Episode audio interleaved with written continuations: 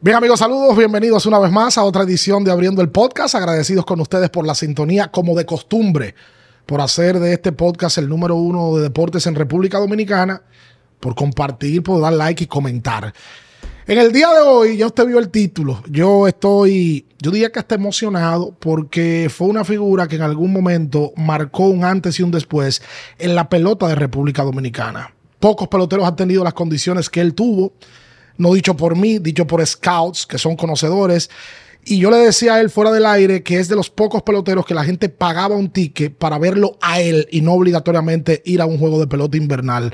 Dos veces guante de oro, varias veces 30-30, novato del año en el 94. El búfalo, Raúl Mondesí con nosotros aquí en Abriendo el Podcast. Oye, me... eh, Raúl, Gracias, gracias, por estar aquí gracias. con nosotros. Buenos días, muchas gracias por la invitación y estamos aquí abiertos. Recordar ya lo que fue una trayectoria en el terreno de juego y estamos aquí abiertos para que la fanaticada y los oyentes eh, se den cita. Banquete. Banquete. Banquete. Eso es así. U- Usted ha visto todas las entrevistas de nosotros. Claro, claro. Usted sabe que aquí lo que Un venimos vacilón, va- un vacilón. a gozar, vamos, vamos a relajar, a hablar de ese tiempo que para nosotros es muy nostálgico. Ricardo tenía... eh, Cuando Raúl debutó, aquí en invierno, Raúl debutó en el 90, ¿verdad? 90. Yo empezaba a ver pelota. Ocho años. Yo tenía Diez ocho años. Tú, tú viviste la carrera de Mondesi Sí, completa. por, por supuesto. Tú eras Tim Mondesi. No, no, Ah, no. era Team Sammy. Oye, eso. Oye, ¿por qué? Pero, Raúl? Raúl, ¿qué- Pero si yo sé eso. Te lo, te lo dije. No viene. Si yo eso no vengo. No viene. Atención, Sammy. Eh, mi hermano sabe, mi hermano. Donde sí se acuerda, mejor que nadie, Ujú. que en un tramo, después del 94, se creó una rivalidad entre Raúl Mondesi y Sammy Sosa. De fanáticos. Sí, eso es. Fanático, porque tenían condiciones muy similares. Exacto. Eran tipos que podían desarrollar poder, pero también robaban base. Tenían buen brazo, aunque el de Mondesi más certero. Las cinco herramientas. Y eran carismáticos los dos. Y a la gente le gustaba eso. Entonces yo tenía un amigo muy cercano que tú lo conoces, Joel, que era enfermo, como decía. Y yo enfermo con Sammy y nos pasábamos el día discutiendo eso.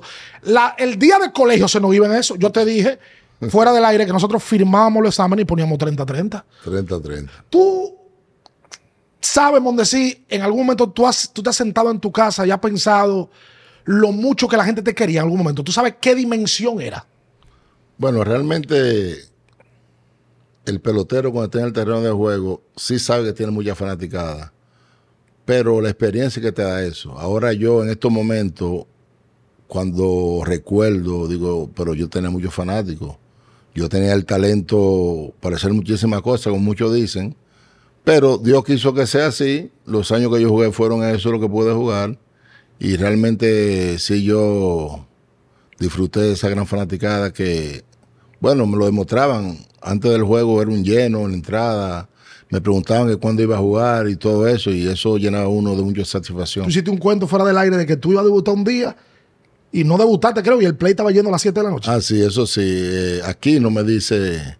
Hay un juego muy importante el domingo contra el Licey. El viernes, eso fue un viernes. Yo le dije, yo voy el domingo. El domingo, no sé, me fui de rumba, no fui el domingo. Y ya la taquilla a las seis de la tarde estaban llenas todas, esperando a Mondesí. Mondesí nada de llegar. Al otro día, aquí nos dice, acuérdate del domingo. Nada de eso. El play lleno, la fanaticada esperando. Y luego fui y jugué una semana completa. La fanaticada se gozó, se dio su banquete ahí. Tú sabes, Mondesi, que hay mucha historia alrededor de... Pero yo lo que acabo de decir es... Se fue de rumba, Rumba. se fue de rumba. Una rumba. Cuando tú eras joven, ¿hubo excesos de rumba? Después de que tú eres viejo, tú dices, sí, me pasé en algún momento. Claro, oye algo. Cuando uno viene de un barrio pobre, de familia pobre, por decirlo así, no voy a decir que vengo de familia rica, cuando tú firmas y te encuentras con un contrato grandísimo, tú buscando 100 pesos para un pasaje y de un año para otro año que te digan, te firmaron por 60 millones de dólares. Eso no es todo el mundo que lo aguanta. Y todo el mundo arriba de ti, tú con el chance de comprar muchísimas cosas. Eso es algo que hay que tener la mente bien preparada por no aceptar eso. Y yo diría que poca cosa yo hice. Poca. Exacto. Poca Sí, cosa porque hice. es, yo. es lo que hemos hablado. El, el contraste muy fuerte. Oh, pero venga acá. Tú sales de un barrio y te choca con Los Ángeles. Que no es Milwaukee, no es una ciudad pequeña. Exacto. Los Ángeles, exigente como Nueva York. Cuenta contratazo, la prensa arriba de ti, la fanaticada arriba de ti. Las chicas. Aparecían, sí. la pu- Ajá. claro. Eso viene dentro del paquete. Eso viene en el paquete. Es verdad. Eso viene en el paquete. La rumba. Que no es fácil. Sí, porque no es solamente los 60 millones de dólares, es tener los 60 millones de dólares y ser famoso Y, y otra cosa, recuerden que en Los Ángeles son tres horas de diferencia. con relación a República Dominicana. Usted llega al play a las 2 de la tarde y termina a las 11 de la noche. Y aquí son las 1. Ujú. Y de 11, tú tienes que dar una vueltica, tienes que ir a cenar. Si no te gusta la comida del estadio en ese momento, tienes que ir a un restaurante, dar una vueltica, tu traguito. Y eso la fanaticada en ese momento no lo entendía. Y aún no lo entienden. Porque, ¿cuál es la vida que tú tienes para ti? Se llega al play a las 2, sale a las 11. Si de ahí coge para la casa a las 2 nuevamente, es una esclavitud. El pelotero tiene que dar su vuelta y por lo menos, si tú te vas de un 4-0, tienes que dar una vueltica, te da un traguito. Y ya si te lo va de puedes- 4-4 también. Mejor todavía. sea, Mejor probar acá. Tú sabes Mejor que todavía. Nosotros, Raúl, cuando a- a- arrancamos las entrevistas, le recordamos a un grupo de personas, según lo que nos dice YouTube, a nosotros nos ve el 70% de, de, de quien se sienta ahí tiene más de 25 años. Entonces, hay un grupo que no te vio jugar. Eso es así. Tipo con 12 años, 13, 18, 20 años que no te vieron jugar. Y hay que recordarle quién fue Raúl Mondesi. Esto, estadísticamente hablando, lo podemos decir. Tantos honrones, cinco temporadas consecutivas dando más de 24 honrones, jugando en el Dodger Stadium, un estadio que no era para bateadores. Sí. Eh, de que hizo un 30-30 cuando era algo difícil de, de- de lograr en grandes ligas. Juego de estrellas, novato del año de la temporada 1924 Eso es así. uno de cinco años consecutivos que tuvieron los Dodgers ahí ganando el, el novato del año. Eh, y esto no lo dicen los números. No lo dice Google. No, no, tú entras ahora mismo a ver los referencias y no te lo dice. Uno de los peloteros más populares y carismáticos de los años 90 en la República Dominicana. Además de carismático y popular, querido por una fanaticada del escogido que fue, que te vio ser campeón, Sí. y luego tú logras llegar a las águilas cibaeñas. Y hay gente que quizás no sabe esto. Yo, es más, yo lo voy a decir. Yo me di cuenta, que no lo recordaba, que en la serie del Turilazo, Mondesí, Jugó, los siete juegos. jugó, claro. Los siete juegos. Donde si era el right field del equipo. Hay momentos icónicos en la historia del béisbol. Tatis, cuando da los dos horrores con la base llena al mismo pitcher, Mondesi era- en el mismo inning, Mondesi estaba en, en right field. Eso es así. ¿Es verdad que el cambio tuyo de las águilas lo hizo Alberto Castillo? Alberto y yo jugamos en Toronto. Y él, relajando, decía, cuando lleguemos a Santo Domingo, voy a buscar la forma de que Chilote haga un cambio para que juegue conmigo en las águilas. Yo entendía que lo que yo no iba a cambiar. Y cuando comienza la temporada aquí, yo no comienzo jugando. Alberto me dice, estate tranquilo que estoy moviendo eso. De un momento a otro, Mondesí para las águilas. Por Moisés Alou, me parece. Sí. Por Moisés. Moisés. Hoy sé que nunca jugó con el escogido. Moisés quería jugar con el escogido y como yo no jugaba aquí, la directiva del escogido decía que si yo no juego aquí, mucho menos voy a jugar en las águilas. Y Moisés, como pertenece al escogido, diría yo, vía Felipe, Familiar. La, la fa- la familia, me cambian a las águilas pensando que yo no iba a jugar. Yo no me perdí un juego de las águilas. Yo me iba tempranito para Santiago y venía de una vez el mismo día, muchas veces me quedaba allá. Y ahí hice buenas relaciones con Luis Polonia, que siempre jugábamos en contra. Y ganamos dos torneos con las Águilas. Sí, señor. Ganamos dos torneos con las Águilas. Sí, tú fuiste campeón dos veces. Bien decía algo puntual. Y es una realidad. Hay mucha gente que ha escuchado de Mondesi que no lo vio jugar por un tema generacional.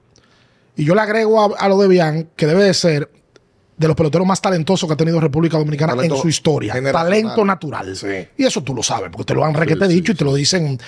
Pero vámonos más para atrás todavía, porque yo creo que es justo que la gente sepa cómo empieza Mondesí como pelotero, cómo empieza Mondesí a enamorarse de la pelota, los primeros pasos de Raúl en el béisbol. Bueno, es una historia muy interesante. Yo recuerdo que mi tía me dijo en una ocasión, tu papá, cuando tú estabas chiquito, que tenías cinco años, decía que tú ibas a ser un gran pelotero. Mi tía me lo dijo hace mucho tiempo. Y yo empiezo a jugar pelota de media, pelota de la pared, de muchacho.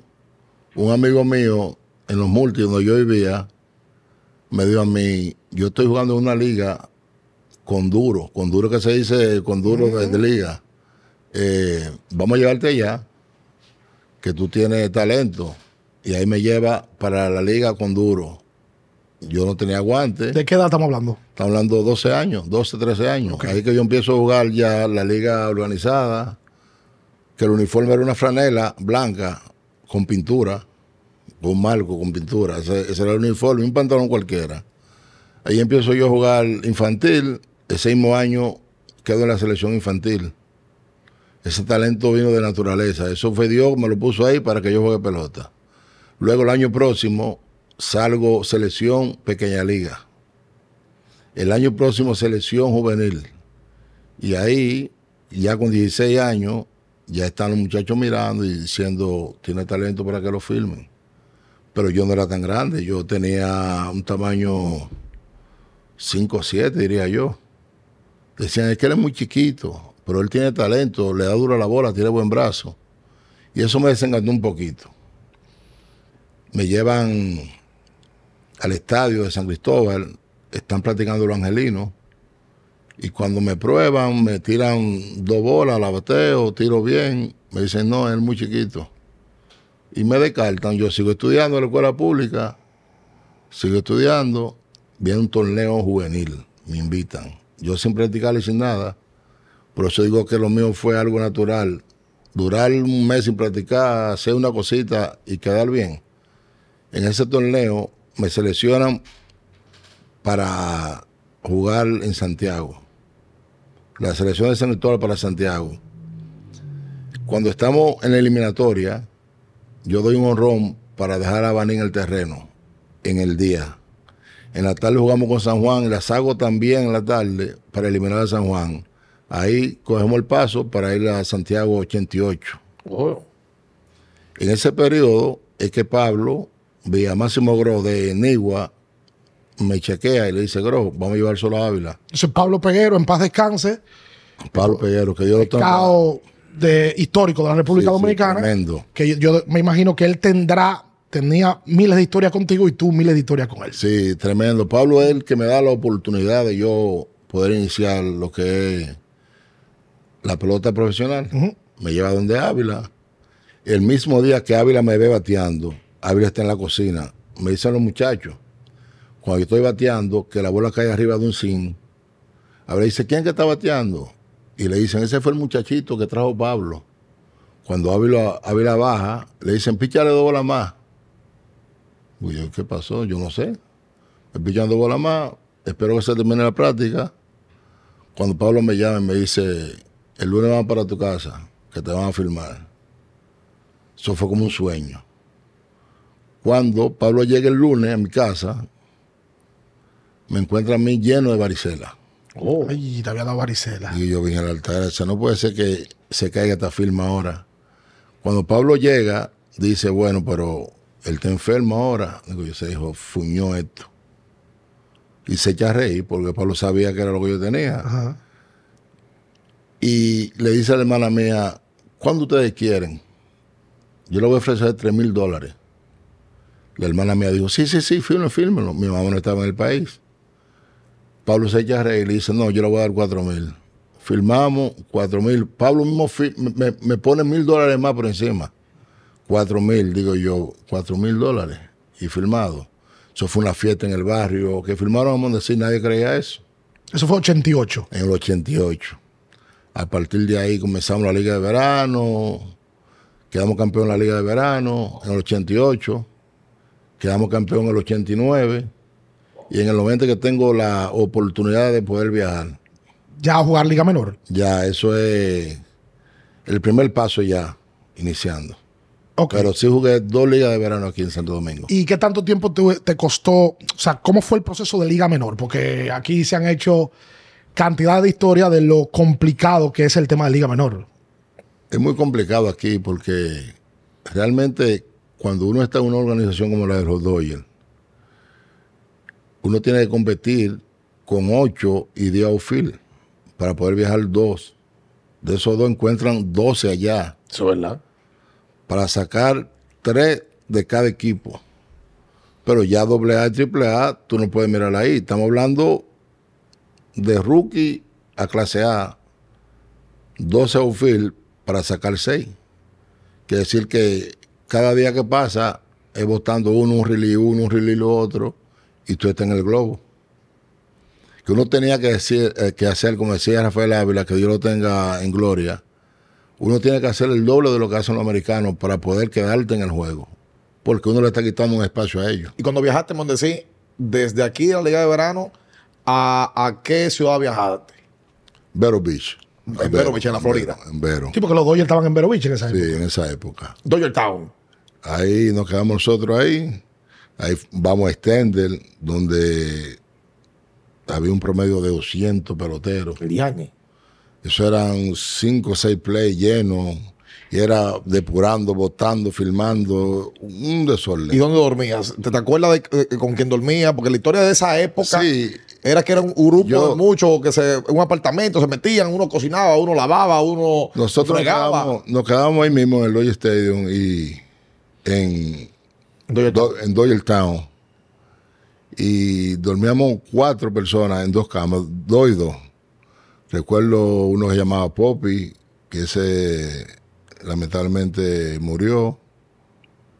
Sandy Martínez. Sandy. El catcher. No, Sandy Martínez, hermano de Felo, que jugó. Ah, sí, porque Sandy es más joven. Sandy es el, que, el bailador de salsa. Eh, Sandy y otro muchacho venezolano, Henry, eh, Henry Blanco. Henry Blanco, catcher. Henry Blanco Ketcher, que luego fue coach.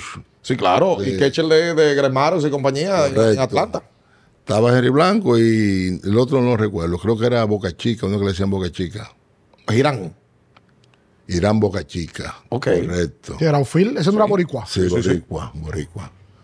Y así iniciamos nosotros, pero fue ¿Qué tanta lucha se cogía? muchísima lucha. Fíjate que está como contrariado pensando en eso. O sea, eh, yo, yo te estoy viendo la cara. Estoy dándole- Raúl. pensando. Sí, porque que- Sin hablar inglés, me imagino. No, nada de eso. Nosotros cogimos clase de inglés, lo básico aquí en el campo de Las Palmas.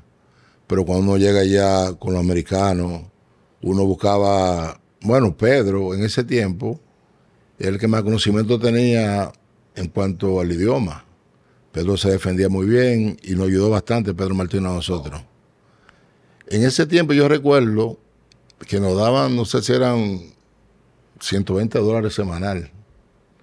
Y nosotros lo que hacíamos era una coleta para comprar dos o tres pizzas. ¿Sabes que en ese tiempo uno se comía ocho o diez pedazos de pizza como que era nada? Mal. O- un- eso era como un pastelito para uno. Diez pedazos de pizza, claro, porque era, era cajeta Y a ti se te nota que siempre te ha gustado comer, Raúl. todo el tiempo. Ok. Comer- es que como el bueno es, mire, eso es bueno. Bueno, se comió bueno después, porque antes no se comía bueno. no, no. Exacto. Ah, Ya, ya había que aprovecharse. Sí. Cuando uno cogía ese break pizza, yo vine a conocer la pizza en Estados Unidos. Sí, porque tú aquí en San Cristóbal, ¿Dónde? había- en tu casa, la condición económica, ¿cuál era? ¿Habían días donde faltaba la comida? o siempre, sí. no, claro que sí, claro. Muchas veces cuando yo venía de la escuela, que llegaba a las 12, el caldero estaba medio jodón. Ahí uno cogía cualquier cosita, lo que me daba la hermana mía y eso, pero a la una había que coger para el play a pie, dos o tres kilómetros. Con hambre. con hambre obligado, a veces con 25 cheles, no pesos, cheles en ese tiempo, que lo más bien eran como 5 cheles eran. Y cuando tú no llevabas eso, eso era una sede allá para acá, otra vez para la casa, mire. Es una historia larga que si nosotros comenzamos a contar eso, Lloraba. tenemos que- eh, Lloramos todos. lágrimas todo el O mundo. sea que aquí. sí hubo, en su momento hubo precariedades. ¿Cuántos hermanos eran ustedes en la casa? Eh, cinco hermanos, Y se criaron con su mamá, Sí, con mi tía. con tu tía. Sí. Mi mamá vivió muchos años en Curazao. ¿Ok? Ella todos los meses mandaba lo, hacer la compra y eso. Pero nosotros vivíamos en casa propia porque mamá tuvo la oportunidad de comprar un multi. Pero en cuanto a la alimentación, no era fácil, no, no era fácil. Era complicado. Complicado. Día bueno, día malo, pero como dicen, el que, el que quiere superarse tiene que aguantar muchas cosas. Es verdad que te vio Oakland antes de, de que los Dodgers te, te firmaran. Ocla me vio. Marichal, Marichal dijo en una ocasión, bueno, el mismo caso, es muy pequeño. O sea, que Oakland filmaba esos muchachos robusto. fuertísimos, seis pies. Todo, menos Polonia. Él es Luis Polonia. Yo no sé cómo Polonia ligó con Oakland. ¿Cómo Polonia liga con Él hace la Oakland? historia de Hace que, la él, historia. de que él daba clase de inglés y que al final lo terminaron dejando la organización, me parece. O sea, lo firmó Oakland. Parece que insistió tanto. Sí, persistente. Sí, sí, Entonces, Oakland. li- Liga Menor, El inglés complicado. todo ese proceso. Eh, ¿Tú sabes que me gustó algo que, que- Sí. que menciona Raúl eh, de, de Pedro? De que Pedro. Todo Nos el tiempo, ayudaba. Pedro, todo el tiempo. Pedro siempre, por ejemplo, Pedro no cargó a nosotros, porque tenía la ventaja de que Ramón estaba en el equipo. A él no se le complicaba tanto. Cogía colita. Claro, Ramón Martínez con los Dodgers arriba. Pedro era de los pocos jugadores latinos nuestros que tenía su jaque de los Dodgers, su spy bueno, Ah, era Ramón que lo. Ramón, Lo vaqueaba. su licra. eh, O una ligra en ese tiempo. No, esa ligra en ese tiempo uno hacía su nudito, aguántate ahí. eh. Ah, porque la liga estaba lista ya. O cuando, o cuando tú te deslizas, dime. Se rompió. Que se ripiaba esa ligra. Es verdad. Tú tenías que, esa era la que te tocaba porque no había otra. Y entonces Pedro, como tenía a Ramón atrás, decía, bueno, pues me compartía lo Nos que me ayudaba, queda. nos ayudaba muchísimo, sí, claro que sí. Pedro, el Mo Ramón, en los entrenamientos siempre llamaba a los latinos, vengan, nos repartían guantillas y todo eso. Y eso era lo que decía fuera del aire ahorita, que esos muchachos ya, cuando estaban en Grandes Ligas, nos enseñaron a nosotros para que luego nosotros hiciéramos lo mismo con los que venían subiendo. Y eso se quedó en la mente. Ahí vino Beltré, yo hacía lo mismo con Beltré. Eh, cuando estuve con los piratas también lo hice. Decía yo que el primer bulto que Beltré usó, Adrián. eh, fue Adrián, eso fue un obsequio mío. Caro, di la marca, ¿qué, qué bulto era? Lubutón, de Lubutón, imagínate. ¿Bulto caro? Sí. Y la primera cadena, recuerdo yo. Y Beltré y yo siempre nos hemos llevado bien. Y hoy en día, futuro Salón de la Fama. Por supuesto. Se supone que al momento de la entrevista, ¿verdad? Eh, eh, ya en unos días, esperemos que, que, Dios mediante. que Adrián lo anuncien en primera boleta, Sí, sí, sí. eh, como Salón de la Fama. Y eh, lo buscábamos ahorita. Eh, es que estas entrevistas son a lo loco. Vamos, vamos para adelante ahora y después vamos para atrás. Porque, ¿verdad? es una Eh, historia larga. sí es muy larga y Adrián fue un fenómeno. Sí. O sea, Adrián debuta jovencito con el equipo de los Dodgers, sabes que tú cuentas, que tú lo recuerdo- cargaste. Yo recuerdo cuando él llega a Las Palmas, tenía tanto talento que los Dodgers no querían dejarlo ir y creo que lo filman con un año menos. Sí, Adrián es el único caso que se conoce público, porque usualmente aquí el pelotero se baja la edad. Correcto. Ah. A Adrián le suben la edad Le suben la edad. y ahí viene un tema y el campo La Palma lo cierran. Lo suspenden pues, por un año. Lo Sí, suspenden porque por se- un año, se dio a una conocer. multa, correcto. Sí, pero al parecer tuvieron razones para hacerlo. De más. Salón de la Ávila, Fama. Ávila no quería dejarlo ir y le suben un año para poder firmarlo. Y luego se dan cuenta que tiene un año menos. Ah, porque tú lo veías más temprano a él, cuando ya, o sea, ya el chamaquito con 16, 17 años, ya tú ibas al campo de la Palma quizás a practicar en algún momento. No, eh, O ya se vinieron a conocer en grandes ligas. Adrián firmó, creo que fue en 89, 90. Y tú firmaste 88. 90. Yo fui en 88, como dos años. Ah, ok. Yo creo, que, fir- yo creo que firmó en el 90. Había- porque había un gran grupo de los Dodgers. Henry Rodríguez, por ejemplo, el Matatán, Y Oh. Sí. Offerman, o Fermán Ramos, Vizcaíno. Pedro José Vizcaíno, que después ustedes jugaron juntos en el escogido. Sí, eh, Tapia, José Tapia, Sí. un grande él. Había, sí, Balvino estaba ahí Balvino también. Galvez. Balvino Galvez. Claro. Y más adelante, entonces ya se estaba Wilton Guerrero, que Sí, Wilton. intentó mantener los, los novatos del año de los Dodgers. Yo pensaba que él iba a continuar con la dinastía de los seis novatos. Y Exacto. empezó muy bien, empezó muy bien. Luego se cayó un poquito y se quedam- nos quedamos ahí entre los cinco novatos ¿Tú llegas a Liga Menor en qué año, Raúl? en el 90. O sea, que tú jugaste poca Liga Menor por tu talento. Poca para casos que tenemos, porque tú debutas en el 93 en Grandes Ligas. Sí, yo jugué, yo jugué el 90 en Grey Force. Ese año, ese año quedamos campeón en la liga y luego me suben a clase A para reforzar en las finales y quedamos campeón en clase A también. También. Le ganamos a, Le- a Montreal, Ok. Oh, al equipo de Felipe. Ahí que Felipe manda el informe que hay un pelotero con mucho talento que le den seguimiento. Entonces, cuando yo llego aquí a Santo Domingo, ya la herencia le he cogido Ya- Es que Felipe te ve allá jugando Liga Menor y manda un informe al escogido. Claro, lo matamos allá. Fírmenme ya. este hombre. Sí, yo pertenecía al escogido. Ok. Como denle seguimiento, eh, pertenece al escogido, porque nosotros le ganamos a Felipe. Ganamos en Great Force y ganamos en clase A también. Y ahí Felipe dice al escogido, este hombre Sí, tiene. Tiene. Creo que el primer día que debuto yo con el escogido, bateó de 4-3. Ese, ese estadio lleno, Que debutaste en el 90. en el 90. Jovencito, obviamente. Sí, tenía Ahí- ah, 20 años. ¿A quién tú te encontraste en ese equipo? Ahí no había casi nadie. Estaba Junior Félix, Uno, Sammy Sosa, dos, Jerónimo Berroa, tres. Eh, Junior Novoa. eh, Novoa, por Bueno, supuesto. lo que dicen los jardineros. Eso, Ah, de los jardín. Los jardineros. Estaba Juan de la Rosa, César Hernández, Y tú, porque, sí, porque estás lesionado a Rufino. sí, Rufino Linares, que jugaba a veces outfield, Sí. lesionado en ese tiempo. Luis de los Santos en tercera. Los Santos, Vizcaíno. Sí, mencionó a Sudamericanos, Berroa ya. eh, Domingo Martínez. El primera base. eh, estaba también Wilfredo Tejeda. Alfredo Tejada. Wilfredo Ah. Tejada, el catcher. Tejada, catcher. Y ya usted sabe, un equipazo de Grande, grande Liga todo. José Núñez. Ah, Núñez, él, el pitcher estelar. El, el, el, el superestelar la de la Manguera. Totalmente. Mondesi ahí, ¿qué es lo que hacía Mondesi para, para esos peloteros veteranos? No, tranquilito ahí, esperando que me manden un mandado. Búscame café, búscame agua, claro, porque así que uno entra Así mismo. al Grande Liga, al veterano, caballete, como dicen, cuando tú le vas con muchas cosas, te sacan. El Grande Liga tú tienes que estar atento ahí para un mandado, qué es lo que tú necesitas. Cuando ellos ven eso, entonces te jalan para ti. Es la actitud. Si este muchacho tiene talento y mira cómo se maneja, tráigalo para acá. Así me manejé yo todo el tiempo.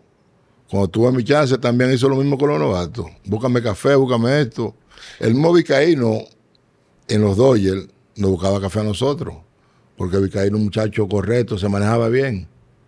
Uno jugando diario, Vizcaíno buscando café para que los muchachos metan mano. Y, y, y, Busca agua, busca esto. y en ese escogido, eh, la verdad que fue un escogido exitoso.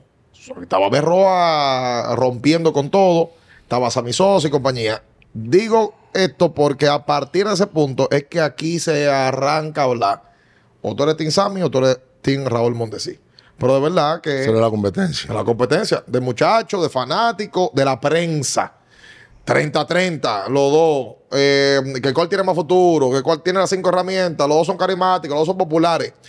¿Hubo algún tipo de, de rivalidad personal con Sammy Sosa en algún No, momento? nunca, Lle- nunca. La gente llevó a que ustedes no se llevaran bien. No, porque Sammy jugaba muy poco aquí también.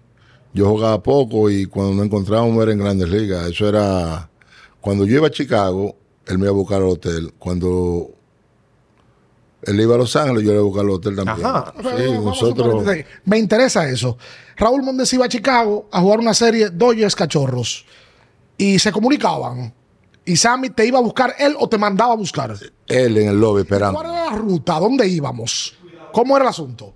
Él me buscaba y me llevaba al estadio Ok. temprano. Recuerden que los juegos en Chicago. A la una de la a tarde. una. Tempranito. íbamos a la casa, comíamos ahí y de ahí para el play. Después del juego, que era como a las 5 de la tarde, ahí damos una rutica, una vueltica, una cervecita, una movederita. Leve, leve, leve. Leve, suave, porque es juego temprano. Seguro que era leve, Raúl. Sí, no, claro, en Chicago son tempranos Eh. y los Dodgers son muy observadores con los jugadores y eso. Y cuando Sammy iba a Los Ángeles, No, ahí era volado. rompan fila. Rompan, claro, porque de noche, ¿Qué era volado? Eh, eh, eh, después del juego, rumba, discoteca y para todos lados. Ajá. Sí, claro. Y Mondesi era. Nos fuimos para adelante, porque yo quiero quedarme en Liga Menor para lo de Grande Liga, pero no puedo no, no, para desaprovechar. atrás, que todo lo No loco. puedo desaprovechar ese Esto lo momento. Te vas para atrás, No, bueno, me voy a quedar ahí. en Grande Liga. en ese fuera del play, porque Mondesi era un tipo muy popular en Los Ángeles. En Los Ángeles está Hollywood. En Hollywood se firman las mejores películas que hay en Estados Unidos. Es la meca del cine. Tú te llegaste a codear, Mondesi, con gente que no eran peloteros, que tú decías, oh, pero al lado de mí está X, Tom Cruise, o está Madonna.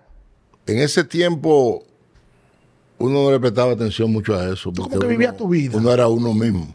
Uno no necesitaba.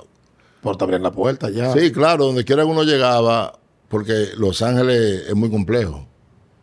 Para tú moverte de un lugar a otro, de lejos. es lejos. Lejos y con tapones.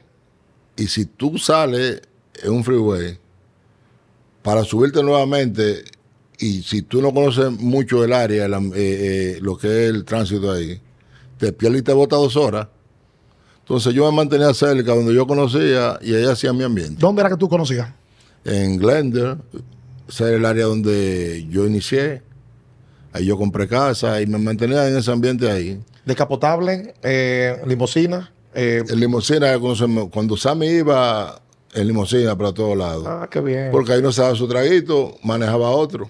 Claro. Además, las limusinas caben más. Claro. Cab- Entren, entren, entren, entren, entren. Ok, está bien, está La bien. limusina era abrir la puerta. Claro. Oh, Entra él y entra ella. Eh, Y entra- Ellas. Caben dos. Ah, tú sabes, porque hay, hay un detalle ahí que es lo que dice Ricardo. Me o sea, sentí ahora como de 25 años. Ahora. te mismo. fuiste para- Te, te- te llegaron quiero- esos recuerdos. Yo quiero jugar, pienso que tengo la espalda.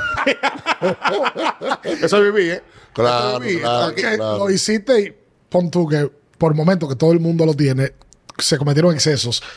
Pero tú siendo pelotero, Ajá. siendo famoso, siendo millonario y viviendo en Los Ángeles, ¿qué tú vas a hacer después de un juego? Te va a acotar. Y si usted está diciendo diga que no, que tú no lo hubieses hecho, usted es un hablador. Es que no hay forma, no hay forma. Porque esa es la vida. Es normal. Después que usted juega, cumple con su trabajo, con su rol. Ya a partir de ahí usted tiene que hacer algo para divertirse, porque ¿cómo es? Lógico. ¿Tú te acuerdas de, al- de alguna alguna ex- excentricidad, algo que tú dijiste, me pasé, de que tú dijiste en una discoteca, gaté demasiado, o mandé a cerrar este restaurante? ¿Te acuerdas de algo puntual que tú hiciste como pelotero y, te- y qué es lo que yo estaba haciendo? No, muchísimas cosas, claro. Cosas que uno lo dice y la gente ni lo cree, claro. Yo recuerdo en Puerto Rico, en los juegos que hacía Carlos Baelga y los muchachos que nos invitaban, en el Hotel San Juan, le digo yo a un amigo mío que andaba conmigo, chequea cuántas champañas hay en el bar. Pues ahí chequea, hay como tres o cuatro cajas pasar la tarta. Dile que no le venden una champaña a nadie. Eso era para peloteros. Y mujeres, ya tú sabes, un millón. Hay tantas champañas, habían como 30 champañas. Paga todas. Cuando los muchachos, Grandelega también, iban a pedir una champaña, decían no hay. Ya están todas pagas. Entonces, yo sentado en un mueble, decorado, tú sabes. Ellos iban donde mi. ¿Cómo decorado? ¿Eh? ¿Tú ¿Sabes? Amiguita y eso. Ah, ok, ok. Sí. Es que yo pensé en que eran flores, con flores. No, yo pensé que era con florero y cosas Ah, así. ok. no, No, no, había florero. Bien decorado, Pero bien decorado. flores sí había. Bi- Bien. Entonces los muchachos iban donde mí. Donde sí una, yo despáchale una. Donde sí una, despáchale una. Tenían que ir allá porque si querían champaña, el que la tenía era yo. Había que hablar con Raúl. Claro, yo dale una a esa, dale una, está bien. Y tres ahí, frío. ¿Y qué otros peloteros habían ahí? Ahí estaba Andrew Jones, estaba Iván Rodríguez. Todos los, todos los Sammy me parece que estaban en ese O sea, que momento. eso era para echar vaina, vamos a decir. Claro, ajá. Ese es el chance que uno tiene.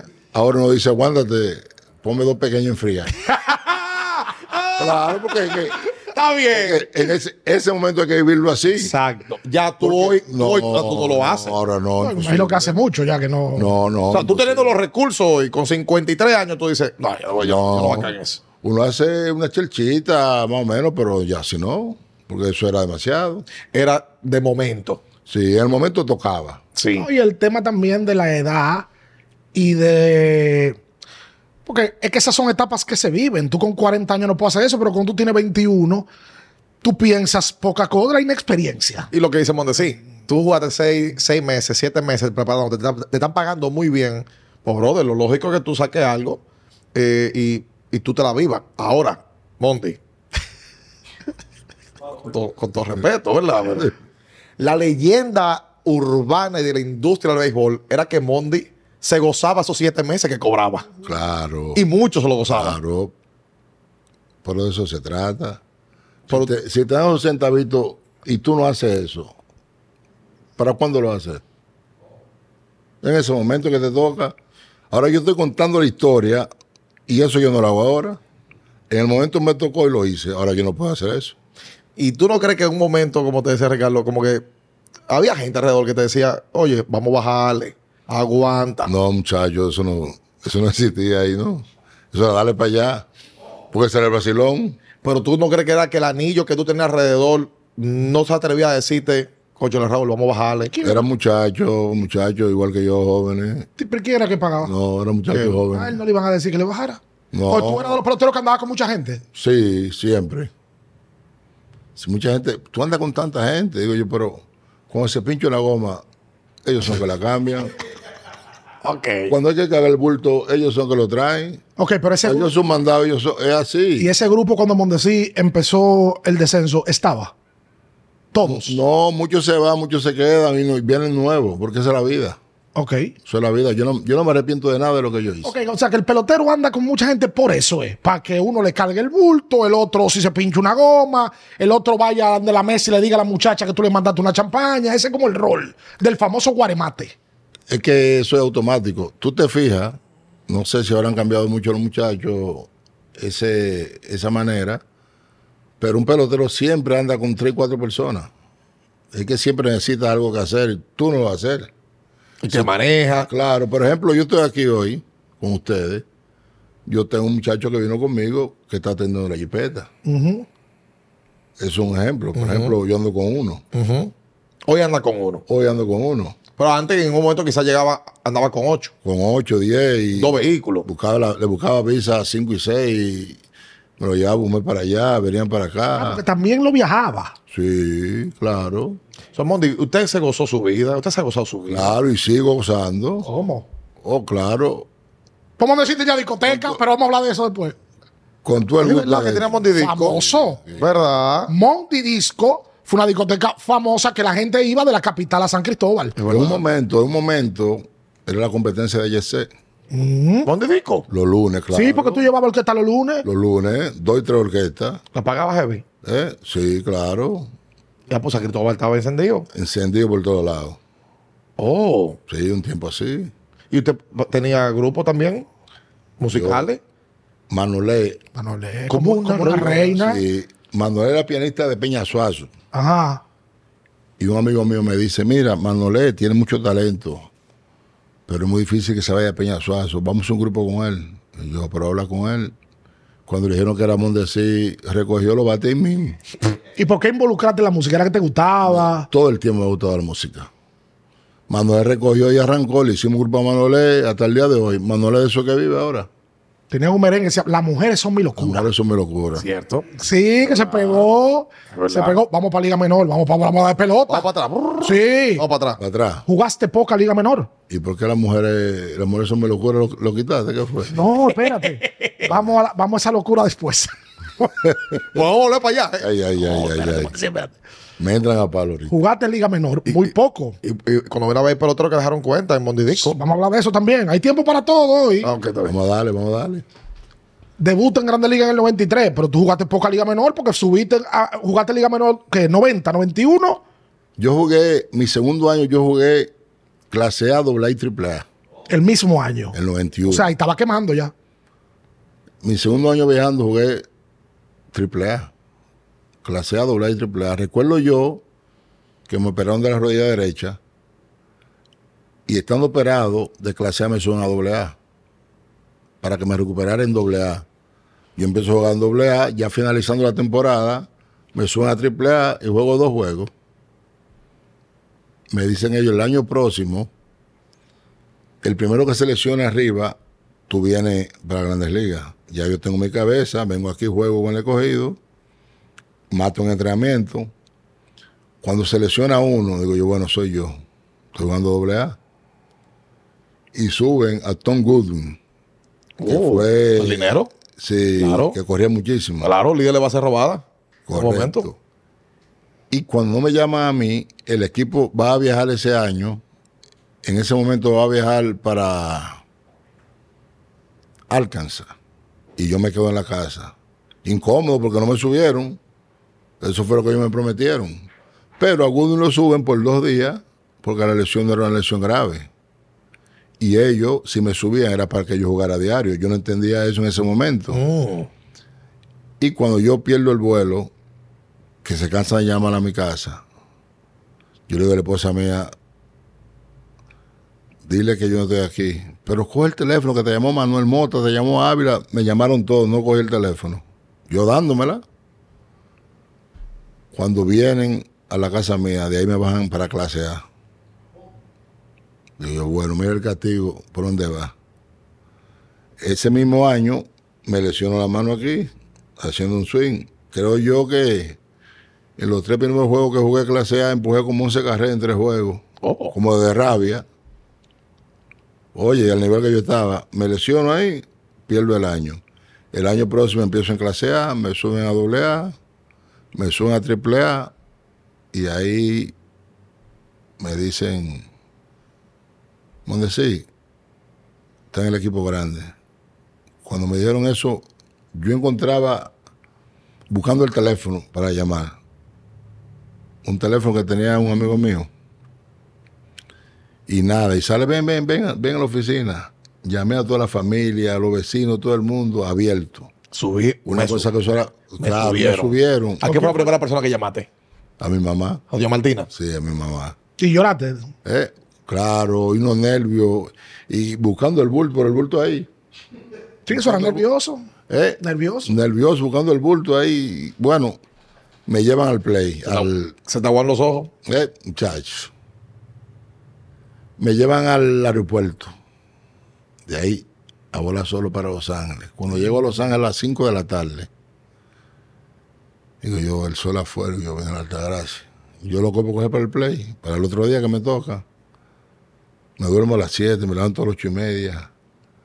A las 9, a las 11 me despierto.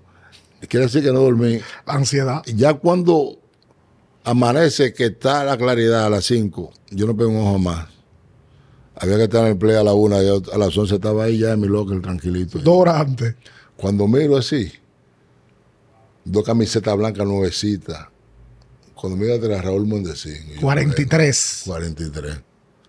Digo, de aquí yo no bajo más. Más nunca. Duré un mes y pico, me bajaron. Luego me suben en septiembre. Y Ton La Sola decía, no le vamos a dar mucho turno para que pueda ser elegible novato del año el año próximo.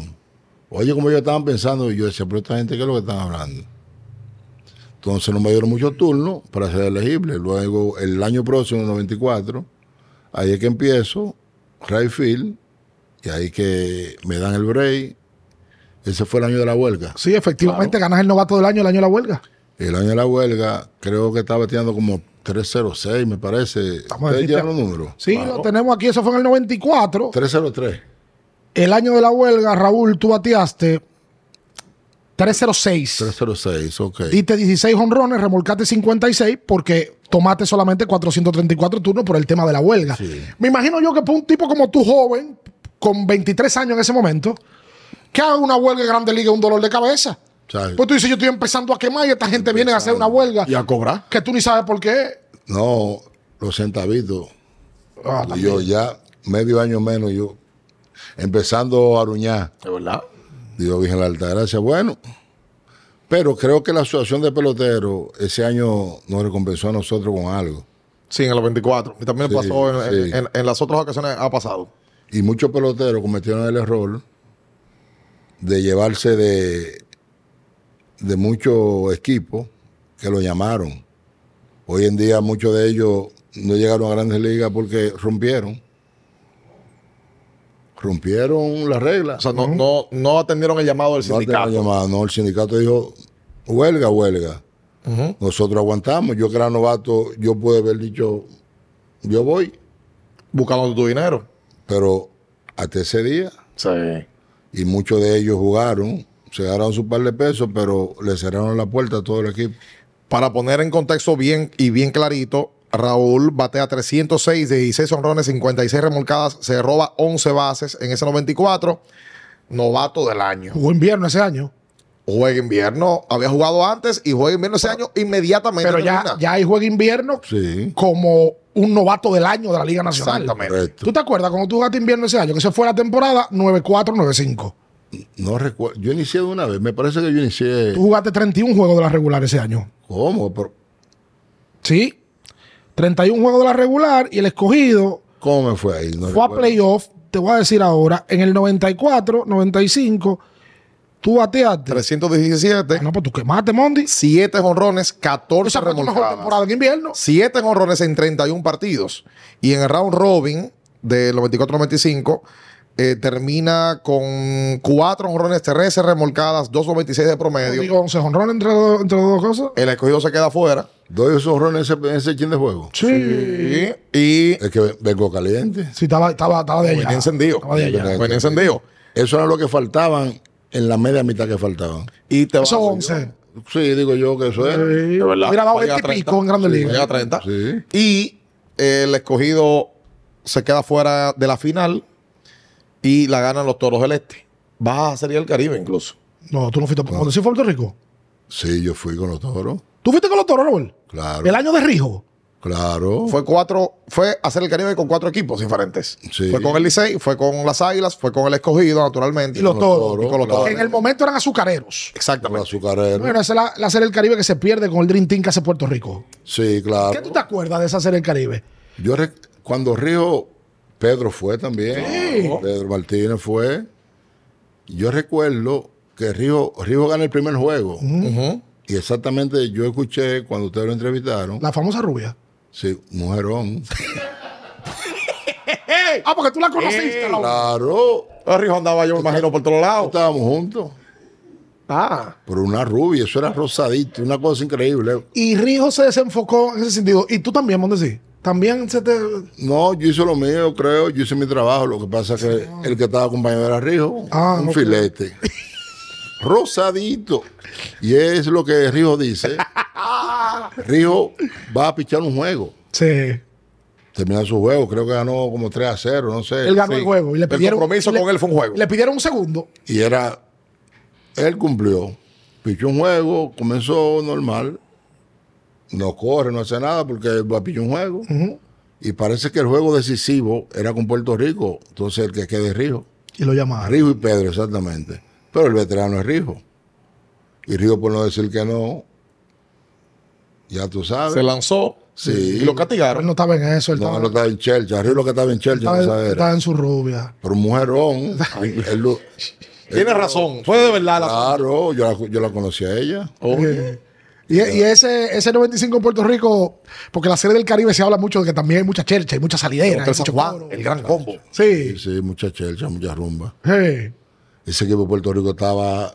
Trabuco. Bestial. Baerga. Tú ponías el noveno bate de tercero, el tercero de noveno era lo mismo todo. Sí, sí, sí, Carlos Delgado, Bernie Delgado. William, Alomar, Eh, Juan Igor. Igor González, Iván Igor, Edgar Martínez. Edgar Edgar Martínez, Martínez. Eh, locura, locura. Ese equipo fue una locura. Delgado, Carmelo, Ahora que todavía. Carmelo Martínez. Carmelo Martínez, Tremendo bateador, Y Carmelo. Rey Sánchez. Rey Sánchez el Sior. Fiol, sí. Sí, Era un trabuco.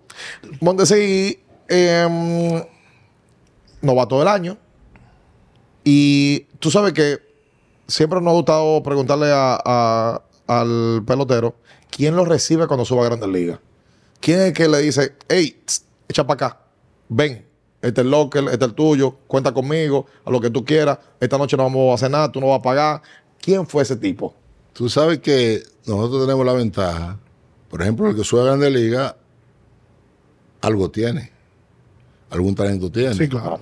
Y automáticamente, dependiendo la categoría del pelotero, te dan ese mismo trato.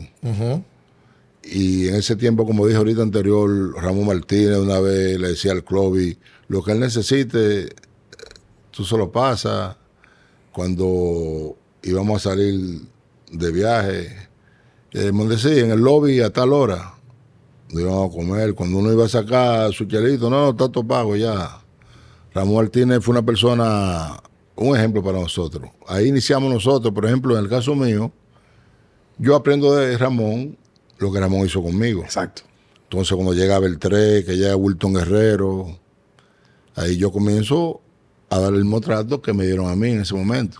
Te compraron tu traje y tu cosa. Sí, claro. El mismo Ramón. Eh, Ramón, Strawberry también me hizo un regalo, me re- compró muchísima ropa. Darrell Strawberry. Ah, Sí, era enfermo conmigo. Yo recuerdo que yo me peleé acá con pelado por él. Ah, ¿verdad que tú te pelaste una vez a Caco? Él dijo, mañana Me peleé acá con la muñequera roja, empecé yo a usarla por él también. Ah, o sea, que tú, tú lo veías a él, lo, lo idolatraba. Claro, claro, es una superestrella. Tú sabes que El único que fumaba en, en el clubhouse era él, ¿Pero que fumaba qué? cigarrillo. Ah, cigarrillo. O ciga- ¿Le fuma- metió un cigarrillo ¿eh? a él? cigarrillos, claro, nada. Y 20 prensa esperándolo ahí, periodista. Y él cogiendo lo Eso no es un escándalo. Con ese hombre salía uniformado, eso era prensa atrás de él. Le voy a Eso preguntar por un par de nombres de tu año de novato. Y tú me vas a decir de tu, de tu recuerdo con ellos. Henry Rodríguez. Eh, Henry, el tulpén le decía yo. Tremendo ser humano, tremendo amigo. Henry y yo jugamos juntos. En los 24, él era el left field y tú eras el right field. Sí, pero nosotros jugamos en AAA unos juegos.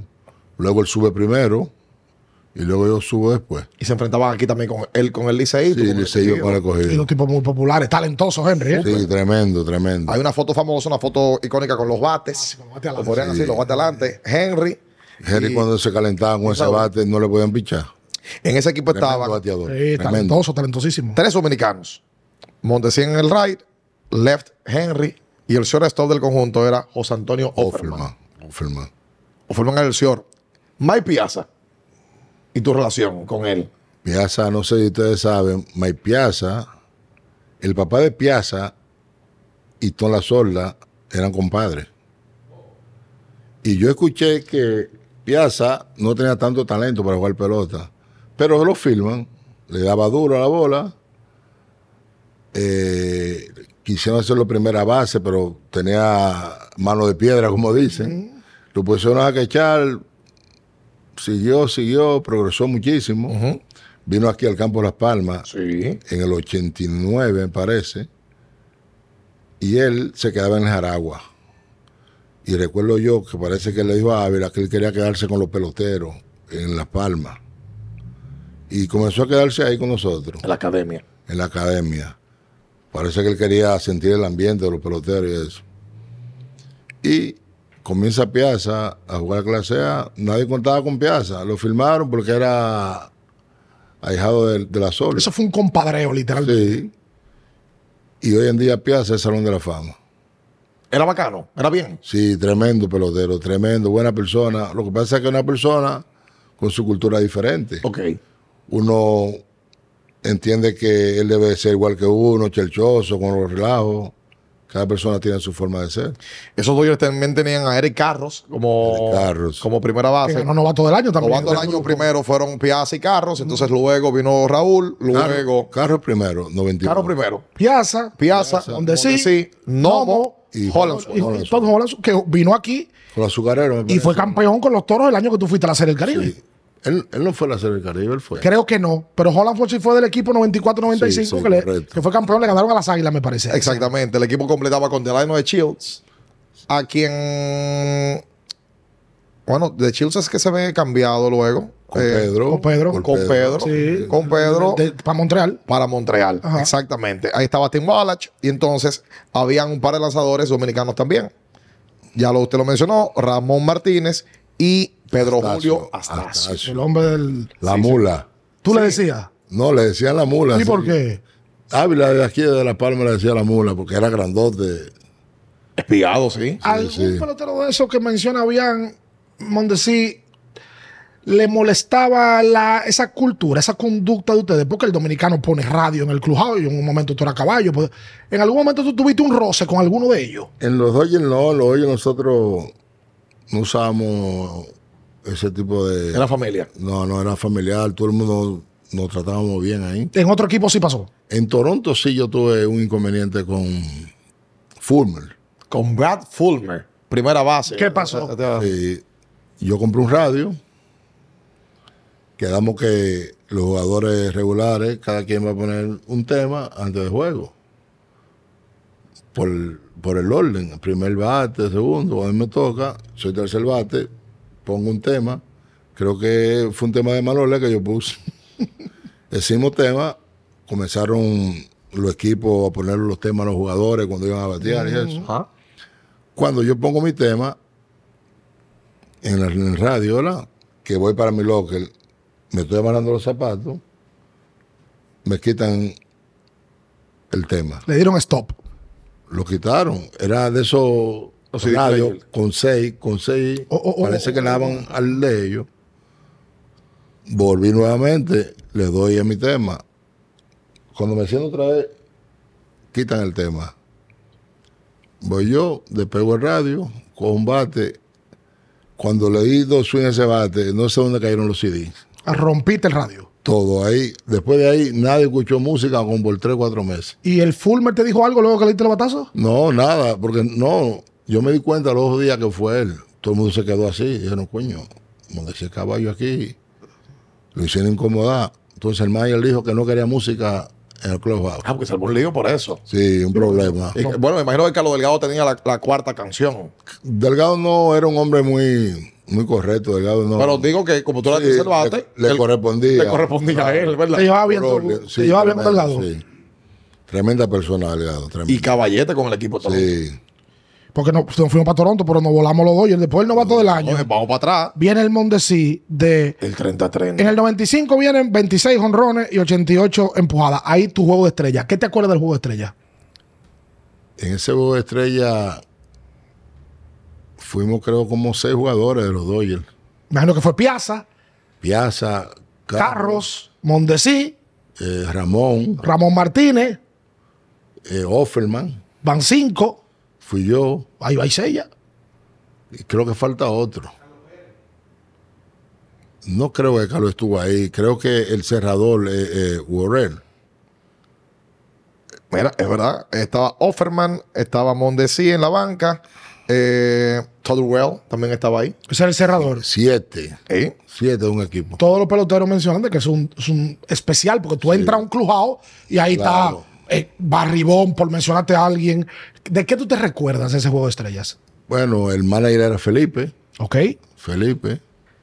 Yo recuerdo ahí Sí, porque estaba Gideon Nomo también abriendo el partido. a Nomo, Ah, era Nomo el que faltaba. Nomo. Nomo. Sí. ¿Cuánto? Era ¿Siete o ocho?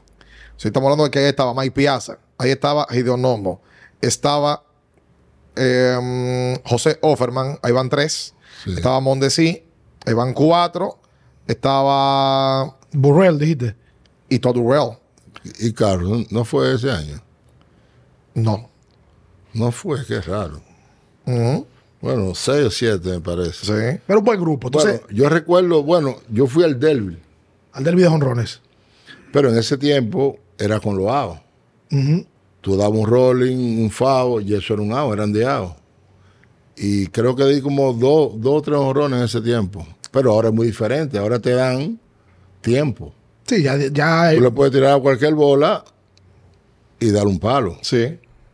Pero en ese tiempo tenía que esperar un bicho bueno para poder hacer un swing. Ahora no, ahora el que más resistencia tiene, el que más chance tiene de ganar. Cierto. tú fuiste a un juego de estrella con 24 años. Cuando tú entraste al clujado, ¿quién te impresionó? Porque ya tú conocías a Piazza, Ahí, pero de otro equipo. a Albert Bell, Arbel Bell. Le Philly quinto bate de la Liga Americana en ese partido. Albert Bell.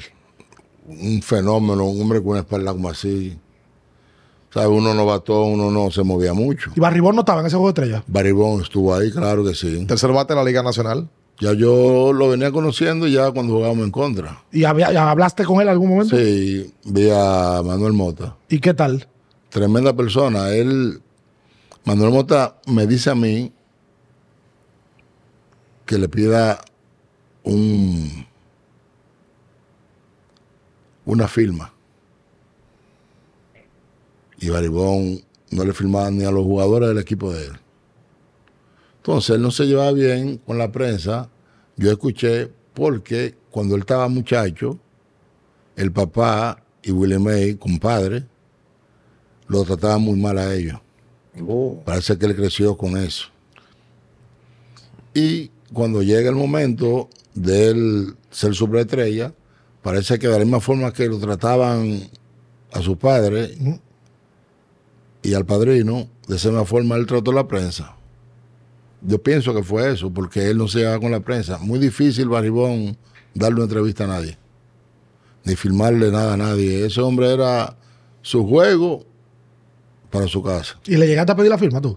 Mm, sí, a mí me filmó. Yo tengo muchísimas cosas de él filmadas. Ah, bueno, pues contigo Sí, entonces sí, fue. Yo él se llevó chévere. Y bien, o sea, bien, contigo. Bien, sí. Porque Usted se enfrentaba mucho a San le Francisco. gustaba, le gustaba que le decía que yo, yo jugaba duro, que yo jugaba fuerte. A él le gustaba eso. Oh. Ese equipo del 95 estaban también Tony Wynn, a quien tú enfrentaste mucho. Tony Wynn, en, eh, Tony Wynn. Estando él con San Con Diego. San Diego. Estaba eh, Caminiti. Ken Caminiti. En paz descanse. Sí. Estaba ahí em, el, el equipo. Hoffman, el cerrador. Trevor Hoffman. Difícil, sí, El de difícil. San Diego. de San Diego. Creo que salvó como 600 partidos. ¿verdad? Sí, líder. Sí, le- le- se lo rompió Mariano. Eh, Se lo rompió Mariano, pero fue el líder eh, Hoffman. Eh, estaba en ese grupo. Sammy Sosa también fue el más, que vamos el mismo, el mismo show de que el Team Sammy, Team, team Mondesi, Sammy también fue ese partido del 95. Willie Joyner estaba.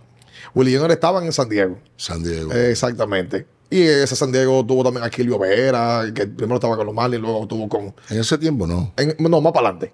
En el 98, cuando van a la Serie Mundial, contra los Yankees, ahí estaba Kilvio. Kilvio. También. Entonces, en el 97 llega el primer 30-30, donde sí da 42 dobles, una edad 40 en el 95. Da 30 honrones por primera vez en Grande Liga. En esa época esa era una gran cifra. Sí, Y fulano no da 30.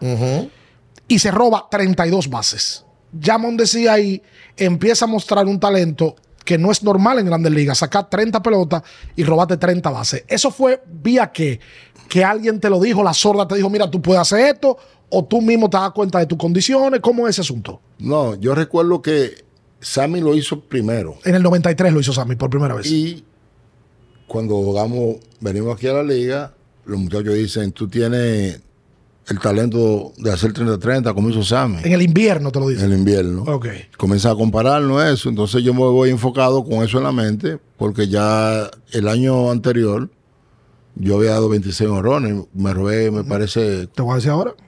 30 bases. Tú diste 26, diste 40 dobles y te robaste 27 bases. Sí, digo yo, pero estoy ahí, de 30 a ¿Cómo 30. te Y me preparé para eso, Eso fue en el 95. 95. Sí, porque en el 96 te robaste 14. No sé por qué bajaste tanto, porque diste 24 honrones. Entonces llegó el 97, que fue el, tre- el primer 30-30. Ahí vino la lesión de la rodilla. En el 96. Sí, ahí tenía Y yo- por e- eso el tema de no robar. Sí, no quería. El equipo me estaba llevando suave para no tener ningún tipo de problema con la rodilla. Porque yo venía de una operación. Entonces viniste invierno y te dijeron, mira, tú tienes las condiciones para hacer esto. Tenía- Me preparé bien, trabajé fuertísimo. Y mi mente era hacer 30-30 porque la competencia era Sam y yo. O sea, tú tenías en la mente a Sammy ahí. Sí, hacer 30-30. Los dos, los dos primeros dominicanos en hacerlo. ¿Y hablaban ustedes de eso? Después que tú lo hiciste. Sí, hablábamos de eso, sí. Pero no tema de. Cada quien hacía su trabajo. Pero eran los fanáticos que ponían a uno a. A rivalizar. Porque, porque ese- en el mom- eh, tú llegaste a ver el periódico y decís, en la mente, pero es que yo soy mejor que Sammy, que es lo que están escribiendo, que Sammy. Se- pa- pasaba eso porque es que la prensa y el fanático prende al pelotero. O sea, hay cosas que prenden al pelotero. Era Pasó eso. semejante, era semejante los números. Sí. Luego Sammy de un momento a otro explota con los cuarenta y pico honrones, ciento y pico empujadas. Y yo me mantengo al, al mismo nivel, dando 26, los 30. Y hay que dicen, Sammy se le fue arriba, vamos a decir. Y eso te molestó. Yo cua- no, no, no, no. Con eso no, porque yo hacía lo que Dios me permitía hacer. Yo nunca pensé que aquel hizo más que yo y tener el rencor, como dice, de, de, coño, me superó, no, nada de eso. Sammy y yo hasta el día de hoy, cuando nos vemos, una chulería. Son panas. Sí, para, con todos los jugadores, con todos. Me llevo bien, Fulcar, Ramón, Pedro, con todo. Yo con ese, en ese, en ese aspecto no tengo ningún tipo Pero de... lo que se decía, Raúl, en ese momento era que Mondesi no daba más porque no se enfocaba. De que no daba más porque engordaba aquí en el invierno, eh, de que era tanto el talento natural, como que Mondesi apelaba a que ya tengo talento, yo no, no lo voy a parar. Quería más. Y la gente quería más, y quería más. Eso tú, lo- tú tienes que haberlo escuchado. Claro, claro que sí. Era así. eh, Sí, era así. Decían que, bueno, como yo te dije, cuando tú vienes de una familia sí, de to- escasos recursos, eh, Son cosas que tú quieres, tú quieres vivir el tiempo que tú no pudiste hacer la cosa que tú querías. Y a lo mejor se, se me escapó un poquito, se me fue de las manos algunas cosas, pero esa es la vida. Mucha gente decía, puede dar más, puede hacer esto, pero que en ese punto, en ese enlace, tú también tienes el tiempo que tú dices, yo quiero disfrutar, quiero hacer esto, quiero hacer lo otro. O sea, tú querías compensar toda la carencia que tú tuviste en un momento. Claro, es que en ese momento, cuando tú tienes todo en mano para tú eh, disfrutar, comprar, ir allí y hacer esto, es el momento que, que Dios te permitió recibir eso para hacer eso. Entonces, muchas personas dicen, punto. pudo, pudo haber dado más horrones, pero a lo mejor cuando yo entrenaba más, dejaba de compartir con mis amistades, con mi familia, un, un sinnúmero de cosas. Ok, que- pero vamos a ponerlo de esta manera. Mondesi ya no es pelotero. Y Mondesi tiene, hi- tu- tuvo hijos peloteros, varios, y tiene hijos peloteros. Sí. Desde la óptica de Raúl, si Mondesi se viera él mismo en su momento, pon tú que esa compartidera con amigos lo hubiésemos dosificado un poco. Claro. ¿Tú crees que Mondesi tenía talento para dar 40 jonrones, para Claro. empujar 120 carreras? Ahora, fríamente, tú analizas eso. Yo estuve analizando eso con, con el hijo mío.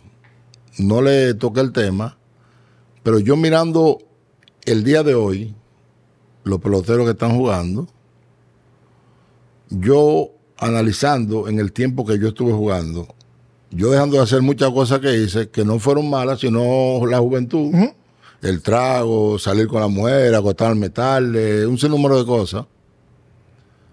Yo limitar eso no cabe duda que los números van a estar ahí para el Salón de la Fama, claro que sí. O sea, tú estás consciente de que Claro. los números hubieran- y que probablemente hubiese sido más longevo en el juego, hubiese durado más en el juego. Claro, yo me retiro, yo me retiro a los 34 Es años. lo que te digo.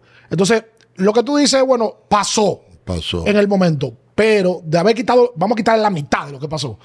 Probablemente Raúl hubiese puesto más números y de eso tú estás Claro, consciente. Por supuesto que sí, claro.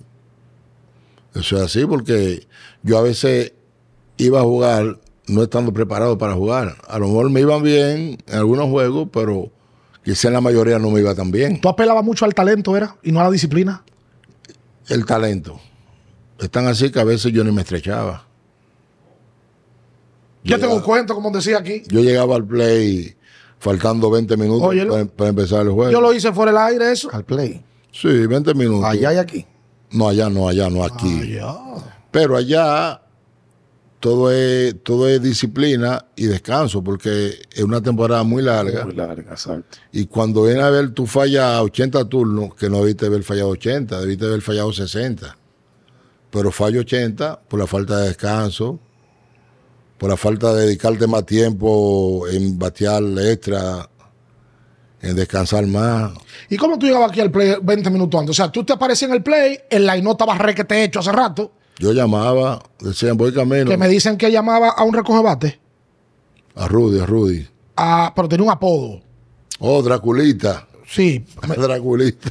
tenía un apodo, que ese era el único que sabía cuando Mondesi iba a jugar. Draculita, sí. Está un hombre ahí. Entonces, ¿qué Chica, hacían chica. con el line ¿Cambiaban el line No, ellos dejaban el espacio. Oye, Lo hacían, dejaban el espacio en blanco y continuaban con lo otro. por si Mondesi se parecía. Sí, ahí ya estaba el espacio, poníamos decir. Y tú llegaste a lleg- a, a jugar, ponerte el uniforme sin estrechar Muchas veces, muchas veces. y sacarla. Mete mano, claro, porque eso era un automático. En la liga aquí yo a veces decía, hoy voy a dar dos. Y así mismo, oh, muchacho, vaya mañana, sé que se va a terminar el juego. Así hacía yo. Tú decías, Entonces, eso, eso era como un talento natural que uno sabía lo que tenía. Yo sabía lo que tenía. sí.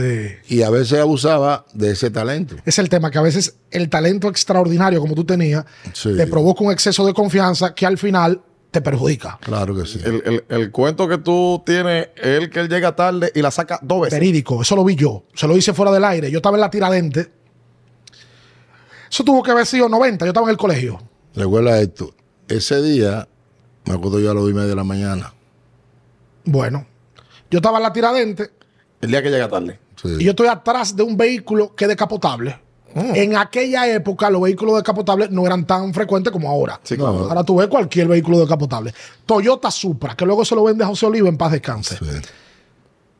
ando con el amigo mío, que es el fanático de sí, y me dice, hay un pelotero y eh, del Supra salen dos bates que son rojos.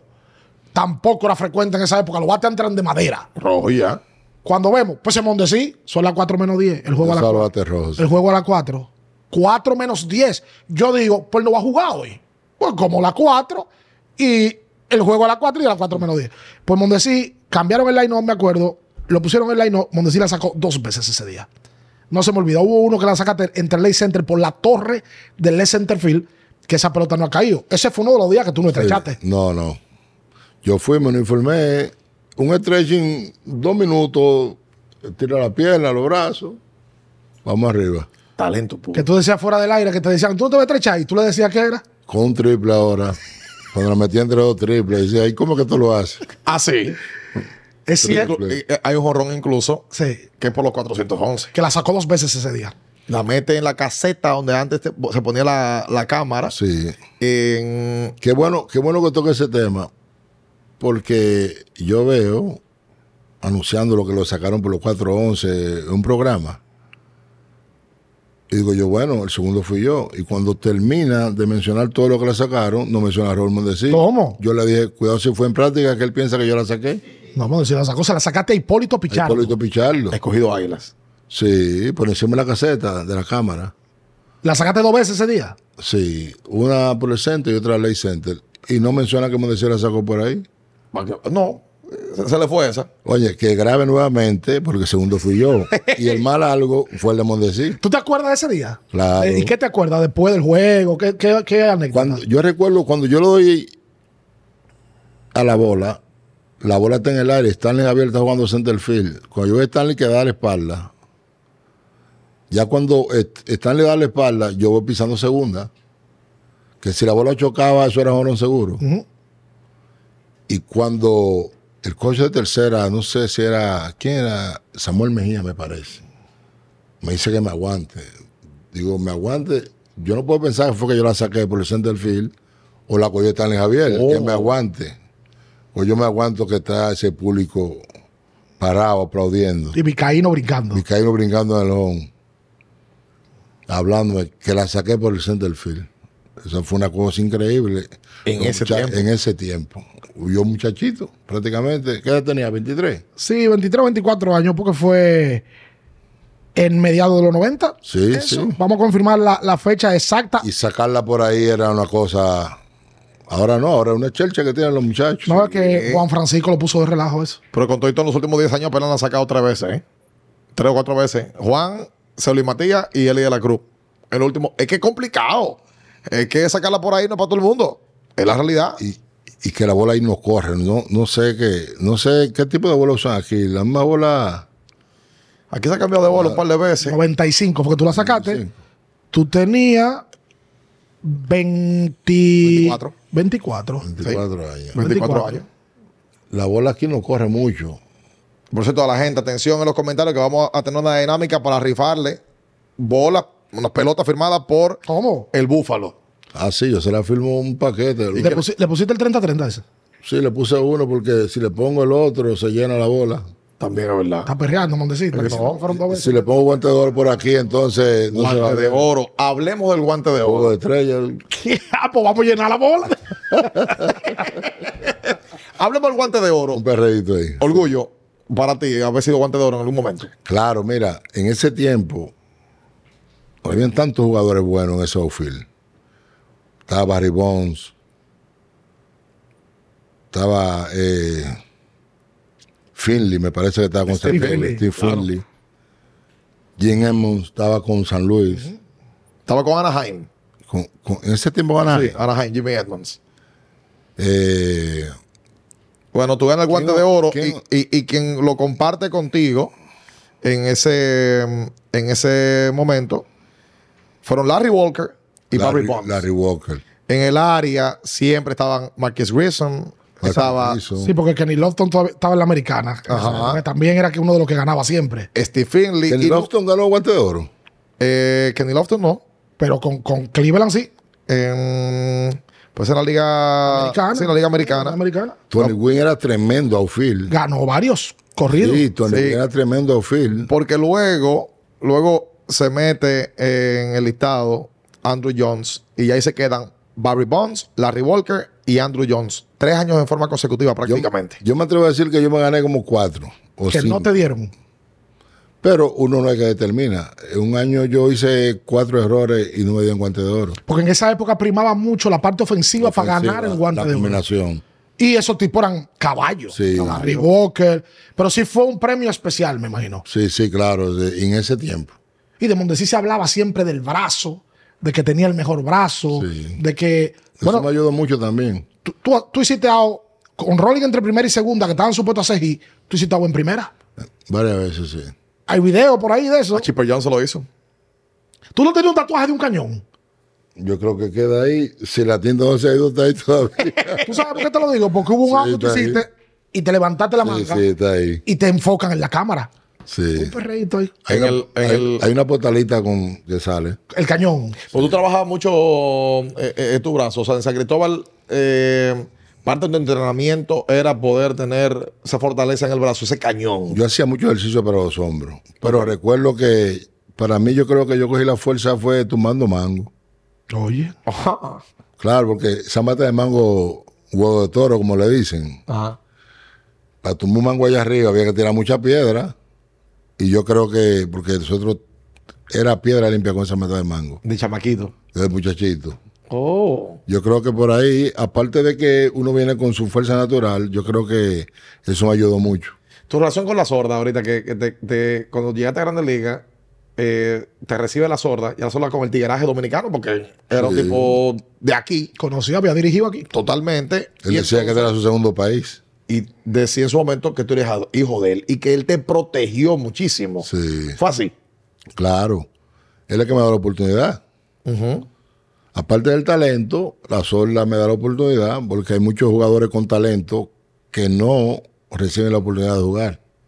La Solda me dio la oportunidad y recuerdo yo que cuando yo fui novato del año, yo estaba de 14-0. Un novato de 14-0 en Los Ángeles. Sentado. Ya está mirando a la fanaticada de este muchacho mandando para triple A, que esta liga le queda grande.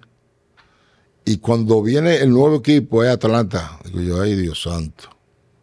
Gremados, el primero. A él es que me- le meto de 4-3 ahí de una vez. Al profesor. Ahí arranqué con él hasta que termino siendo el novato del año. Pero ellos estaban pensando ya bajarme a mí segurito, porque el que se va de 14-0 en Los Ángeles, un equipo que estaba supuestamente a- a ganar. Dice aquí que la sorda en un momento protege al novato con mucho talento, Raúl Mondesí, y le da un voto de confianza, incluso tapándole ciertas cosas que hacía Mondesí fuera del terreno. Fácil. A lo mejor la rumba que uno cogía. En ese tiempo, en el 94. Ah. De 95, 96, 97. Porque eh, eh, la sorda siendo el dirigente. Usted sabe Incluso algo, cuando que- viene el cambio de dirigente, tú tienes un lío Sí. con David Johnson. David Johnson. Ah, sí. ¿Qué fue lo que pasó con David Johnson? Yo, yo estoy en el hotel. Cada quien puede irse aparte, pero usted tiene que llegar junto con la guagua o primero que la guagua. Yo llego cinco minutos, recuerdo, después de la guagua. Cuando estoy ahí, no estoy en el Ainón. Ese fue el año que empujé 99 carreras. 99. Él me sentó tres juegos. Él pudo haber estado la carrera empujada. Y tú se lo reclamaste.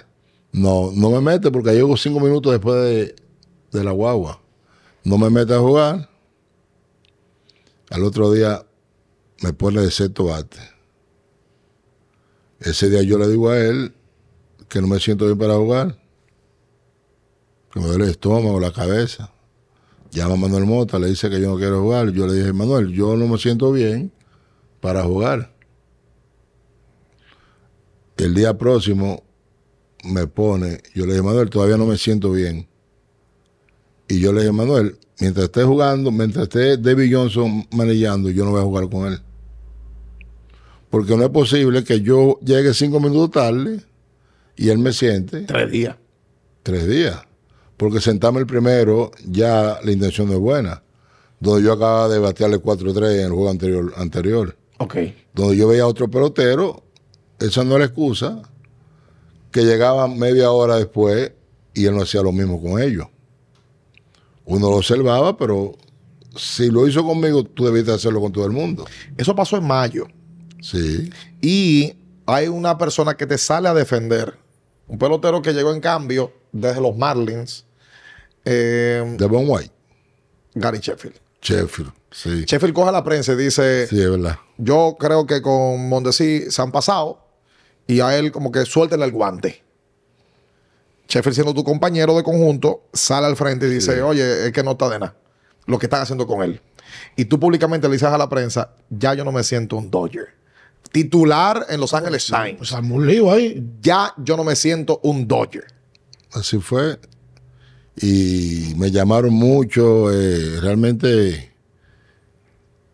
la sola me dio a mí que ellos querían que yo terminara mi carrera ahí, que me quedara ahí. Yo le dije al abogado mío que mientras esté el manager ahí, se supone que para cambiar un manager, cambian un pelotero.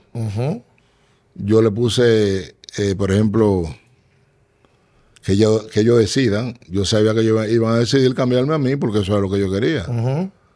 Porque al final yo me doy cuenta que de las 100 carreras, él dejó prácticamente de que yo no cogiera 15 turnos. Eso te, te trabajó la mente. Claro. Y el abuso que cometió, por 5 minutos tú no puedes dejarme meterme un juego donde yo te juego 100% día por día. Sí, pues Gary Sheffield llega en el cambio de Mike Piazza y luego a Piazza lo mandan eh, para... Bonilla. Sí. Eh, eh, llegaron Divo White, llegó Gary Sheffield, es un cambio grande que están los Marlins. Después que ganan la serie mundial, Sí, sí. desbarataron el equipo entero y hicieron unos cambios. Eh, Piazza lo recibieron y lo mandaron para Los para Mets. los Mets. Sí, para correcto, los Mets. Correcto. Y así fue el cambio para, para Toronto. Pero el cambio llega en temporada muerta. O sea, tú tuviste que jugar todo eso. Por cierto, en el 99, Mondesi tiene un juego icónico. Eso lo pasaron aquí en Deporte de la Cumbre. Lo recuerdo como hoy. Eh, primer partido de la temporada, Opening Day. Dos honrones, cinco remolcados, incluyendo para dejar en el terreno. Eh, ¿A quién tú le diste un jorrón de eso? ¿A quién fue? Yo le di uno, eh, eh, wow. A Randy Johnson. No, a Randy yo le dije, a Randy, yo no se la saqué a Randy, yo saco la bola en el noveno para empatar el juego y en el once para ganar. Exactamente. Eh, un relevista que luego jugamos juntos en, en- en Arizona, Sí. pero no recuerdo, no recuerdo. el ¿Cuál es la nombre. historia que tú tienes con Randy Johnson de, de los bates? Bueno, Randy Johnson en Arizona, Jugando juntos. estamos jugando juntos con un turno, pero los bates le quedaban como un pequeño, un hombre como con 6-11. Ujú. Yo tenía un bate que usaba para batear práctica, un bate 35 y medio por 36, era solo una pesa. Randy Johnson coge un bate y me dice a mí que se puede coger un turno, yo le dije que sí. Primer picheo la saca por el left field. ¿Cómo? Luego él me pide a mí que los ordene una docena de bates, pero con el nombre mío.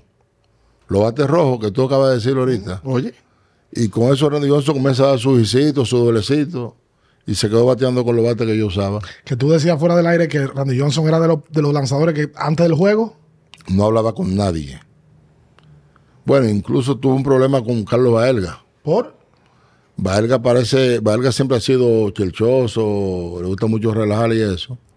Y no sé qué fue lo que le dijo a Randy Johnson, que Randy Johnson lo reempujó, que se iba a armar un pleito grandísimo ahí. Mm. Le dijo, te dije que no hablara conmigo. Randy Johnson cogía eso muy... Cuando él pichaba, era él sentado aquí y el más cercano a él de aquella pared, Te tocó también jugar con Clemens, con Clemens. eh, con los Yankees de Nueva York. Sí, claro que sí. ¿Y qué tal Clemens? Tremenda persona, trabajador, un hombre correcto. Sí, sí, ese hombre era, aconsejaba mucho a los novatos y eso. ¿Qué tal jugar en Nueva York? Bueno, en Nueva York, como yo le digo a los muchachos, el que no mete mano ahí, que prepare su maleta.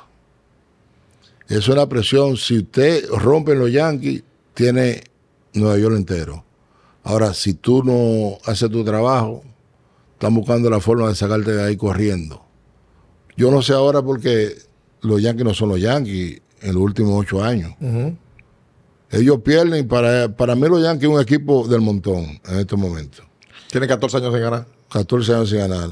Entonces ahí no hay gerencia. El que sabía de eso era el dueño de los Yankees. El, el mismo que es gerente hoy fue el que te consiguió en cambio. en, en aquel momento, Brian Cashman. Cashman. Sí, porque Tú, fuiste, tú fuiste de Toronto a Nueva York. a Nueva York. Vía cambios. Sí. Y tú querías jugar en los Yankees. No, porque imagínese, uno no se gobierna. Pero te digo, porque hay peloteros que anhelan jugar en Nueva York. Yo realmente, yo me sentía bien en Toronto, pero en Nueva York, los dominicanos ya, cuando yo, yo conozco ya la fanaticada cuando yo vengo de los Dodgers, que cada vez que íbamos a jugar contra los Mets había que dejar 50 y 60 boletos. ¿Cómo? Eso era una fanaticada, claro, Los dominicanos. San Cristóbal entero. Todos los que estaban allá, para play, Para el play. para chiste. Y después del juego, Después, un rumba. sancocho, No, hay no, una rumba, es discoteca. en Nueva York no se duerme. Es, hay peloteros que se han sentado y han dicho que le han puesto espías, detectives. detectives. ¿Te Todo. pasó a ti? Seguramente que en Nueva York, por ejemplo, los lugares que se ponen buenos, todo el mundo ahí. Y no hay que ser detective para mandar una información al equipo. Si tú tomaste un trago y usted fuiste a las 4 de la mañana, probando tú cogiste. En Nueva York todo se sabe. Es una cosa increíble. ¿Y quién, quién nos hangue en Nueva York? y en un Un momento. viernes, un sábado, dime. No, y jugando en la casa todo el tiempo. Eh, jugando ahí. Es verdad. La fanaticada, la chelcha, la discoteca, la salsa, la merengue. Ah, porque Mondesí es salsero. Me u- escucho, pero No le llega al baile. Mira, para confirmar, porque yo no puedo. nada de eso. Bueno, un pasito solo y mirando a ver quién me está. ¿tú sabes? Ah, Sí, ah, no, y merengue, ¿no? un merenguito poco, Sí. pero me gusta escuchar mucho música. Bueno. Tú sabes que me quedé con eso del 99. Quien abre el partido es Randy Johnson. Tú le das hit. Sí, Para que tú se la sacas luego, o sea, John Frascator. exacto. Y luego un jonrón a Greg Olson, El cerrador, ¿verdad? el cerrador del equipo. Primero a Olson y luego a Frascator. Eh, en ese partido de entre Arizona y el equipo de los Dodgers, quien lo abrió fue Kevin Brown, Kevin Brown. que le dieron 105 millones en ese tiempo. Eso fue en el 99, ¿verdad? Sí, Una señor. locura, 100 millones de dólares y a un pitcher. 105. 105 millones. Sí, El contrato más grande que dieron los Dodgers en ese tiempo. Eh, es Eso no verdad. se veía, 100 millones en el 99. ¿Cuál fue el contrato más grande que tú firmaste, Raúl? Eh, ahí me dieron 36 por 4 y, y una extensión de dos años que me lo dio Toronto de 24. O sea, que se me- se metió en 60 millones de Ahí dólares. completaron los 60. 60 millones de dólares. Y mm, hay un, hay, un- hay un detallito en la carrera con el equipo de los Dodgers antes de cambiarte a- hasta Toronto por Sean Green, Sean Green. el jardinero eh, espigado y que un momento dio hasta cuatro jonrones. Ese cambio se hizo fácil porque teníamos el mismo gerente, el, el mismo Agente. agente. Ah, Por eso se hizo fácil. Habló con Toronto, habló con los Dodgers y como era agente de ambos jugadores, se hizo fácil ese cambio, uno por uno. Sean Green quería jugar en los Dodgers porque él, es- él es de Los Ángeles. ok. Y tú Y como querías yo, salir a los Dodgers. yo quería salir de los Dodgers. Y me mandan a Toronto. Pero en el 99 se da un episodio i- icónico, lo mencionábamos ahorita, el de los dos jonrones de Tatis a Chan Ho Park. Raúl estaba en el right field. Estaba en el right field. Yo recuerdo, lo dije ahorita fuera del aire, cuando Tati da el primero con base llena, que hacen un rally San Luis, viene Tati nuevamente con base llena, digo yo, se la va a sacar otra vez. Chanjo Par levantando el pie y la bola saliendo. Dije yo, increíble. Algo como que tú presientes eso. Así pasó. Y es como ustedes dicen, yo no sé cómo dejan a Chanjo David ganar Johnson. tanta carrera. Sí, porque en el mismo inning que te bate el mismo tipo dos veces ya que te han entrado a palo. Lógico. ¿Quién era el manager? David Y Johnson. son Tu amigo. Mire si era bueno. Sí, pero verdad. ¿Sabes que yo una vez... es- Eso no pasa. No pasa, eso es rarísimo. ¿Cuánt- ¿Cuántas carreras le hicieron a Chanjo en ese momento? Bueno, nada más Tati le empujó ocho. ocho. Exacto. Nada más Tatis. Y ahí tuvo que haber más carrera Tu- porque tuvo que haber algo ahí para personal. que llegaba a Tati otra Sí, vez. yo creo que es algo personal, la verdad. pero que él Ahí- era, él era complicado, Johnson. Aparte del Sí, capítulo. él, era- él- él venía con mucho. Cuando estuvo con los Mets también tuvo mucho conflicto con jugadores. Pero dejar un pitcher que le hagan ocho carreras, Locura. tiene que haber un- algo, algún problema. Tú sabes que yo una Porque vez... Eso no se ve. No. Yo una vez escuché a Ricardo Carti hablar, hace muchos años, tú estabas activo, tú eras pelotero. Y Ricardo Carti le preguntaron por Mondesí. Y dijo, si Mondesí bateara para el right field, fuera el mejor pelotero de Grandes Ligas. Y es verdad que tú eres un alador natural. Sí. Yo no recuerdo mucho. ¿Tú en algún momento practicaste para irte para right más? ¿Eso tú lo trabajaste en algún Al, momento? al principio yo bateaba mucho para allá. Y luego, eso es cuando tú coges ya una rutina, coges ese hábito de hablar la bola. Pero cuando yo platicaba con Manuel Mota, daba mi línea para RAI y luego cogía mi rutina nuevamente de darle a la bola. Y luego tuve un problema en el, en el brazo derecho. No sé si ustedes se fijan. Ah, sí, tiene el brazo más corto. Sí, más corto. Entonces, automáticamente, con el brazo de arriba corto, yo tenía que soltarlo. ¿Y que te operaron? Sí, yo tuve una operación. Ok.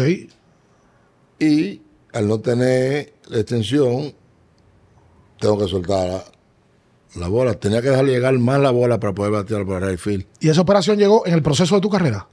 Eso fue, yo tenía la lesión ya mucho antes. Eso fue en el, en el 2000 con Toronto. Ok. Pero ya venía sufriendo con ese dolor, jugando con dolor, pero yo no, yo no decía nada, que fue un error mío. Quizás me hubiesen operado antes y yo hubiese jugado quizá un poquito mejor, quién sabe, Tú no decías nada por, para seguir jugando. me para imagino. seguir jugando. Con mi dolor, mi pastillita para el dolor y seguía para allá volado. Tiraba duro cuando tenía que tirar duro y cuando no, nada más magaba, porque los corredores se aguantaban automático. Sí, no le corrían a Mondesi. Eso de tiradura, yo te iba a preguntar ahorita, ¿qué, ¿cuál fue el mejor brazo que tuviste de jardinero? Porque se hablaba mucho de que el mejor brazo era el de Raúl Mondesi, pero tú, ¿cuál fue el mejor que viste? Mucho, mucho, mucho tiro. Deja ver, eh, Larry Walker tenía tremendo brazo. Eh, este muchacho que jugó también con San Luis, Brian Jordan. Mark Whitney. Mark Witten, claro. Sí. La saca cuatro veces en un momento Sí, también. es- Se jugó aquí después. Sí. Sí, la ventaja que yo tenía que er- eran jugadores de 6, 3, 6, 4. Un pelotero de estatura baja como yo comparado a ellos. Ujú. No es fácil, pero cuando tú te subes arriba de esa bola con 6 4, la cobra Parker. De Dave Winfield, Parker. de Winfield tenía tremendo brazo. Es verdad. ¿Y dominicano? Dominicano Guillén tenía un machete. Tenía mejor brazo que tú, Guillén. Dicen que sí, pero que, eh, ¿qué te digo? Se hace difícil decir que tenía brazo que yo, porque yo no prestaba atención a lo que él hacía, yo hacía lo mío. Ahora, s- sería bueno ustedes que manejan mejor eso, poner la carrera, la asistencia, los tiros, cómo fueron los AO. ¿Tú entiendes? Yo lo que aprendí de Ávila, que Ávila decía, el que me hace un AO de aire está corriendo. A Ávila le gustaba que tiraran de un bound. O que tiraran. ah, Mm. Y nosotros le preguntábamos por qué. Él decía, si el corredor va a anotar, si usted tiran de aire, no va a cortar la bola. Va a anotar el corredor y el bateador va a coger una base Ah, adicional. porque va a volar el corte. Correcto.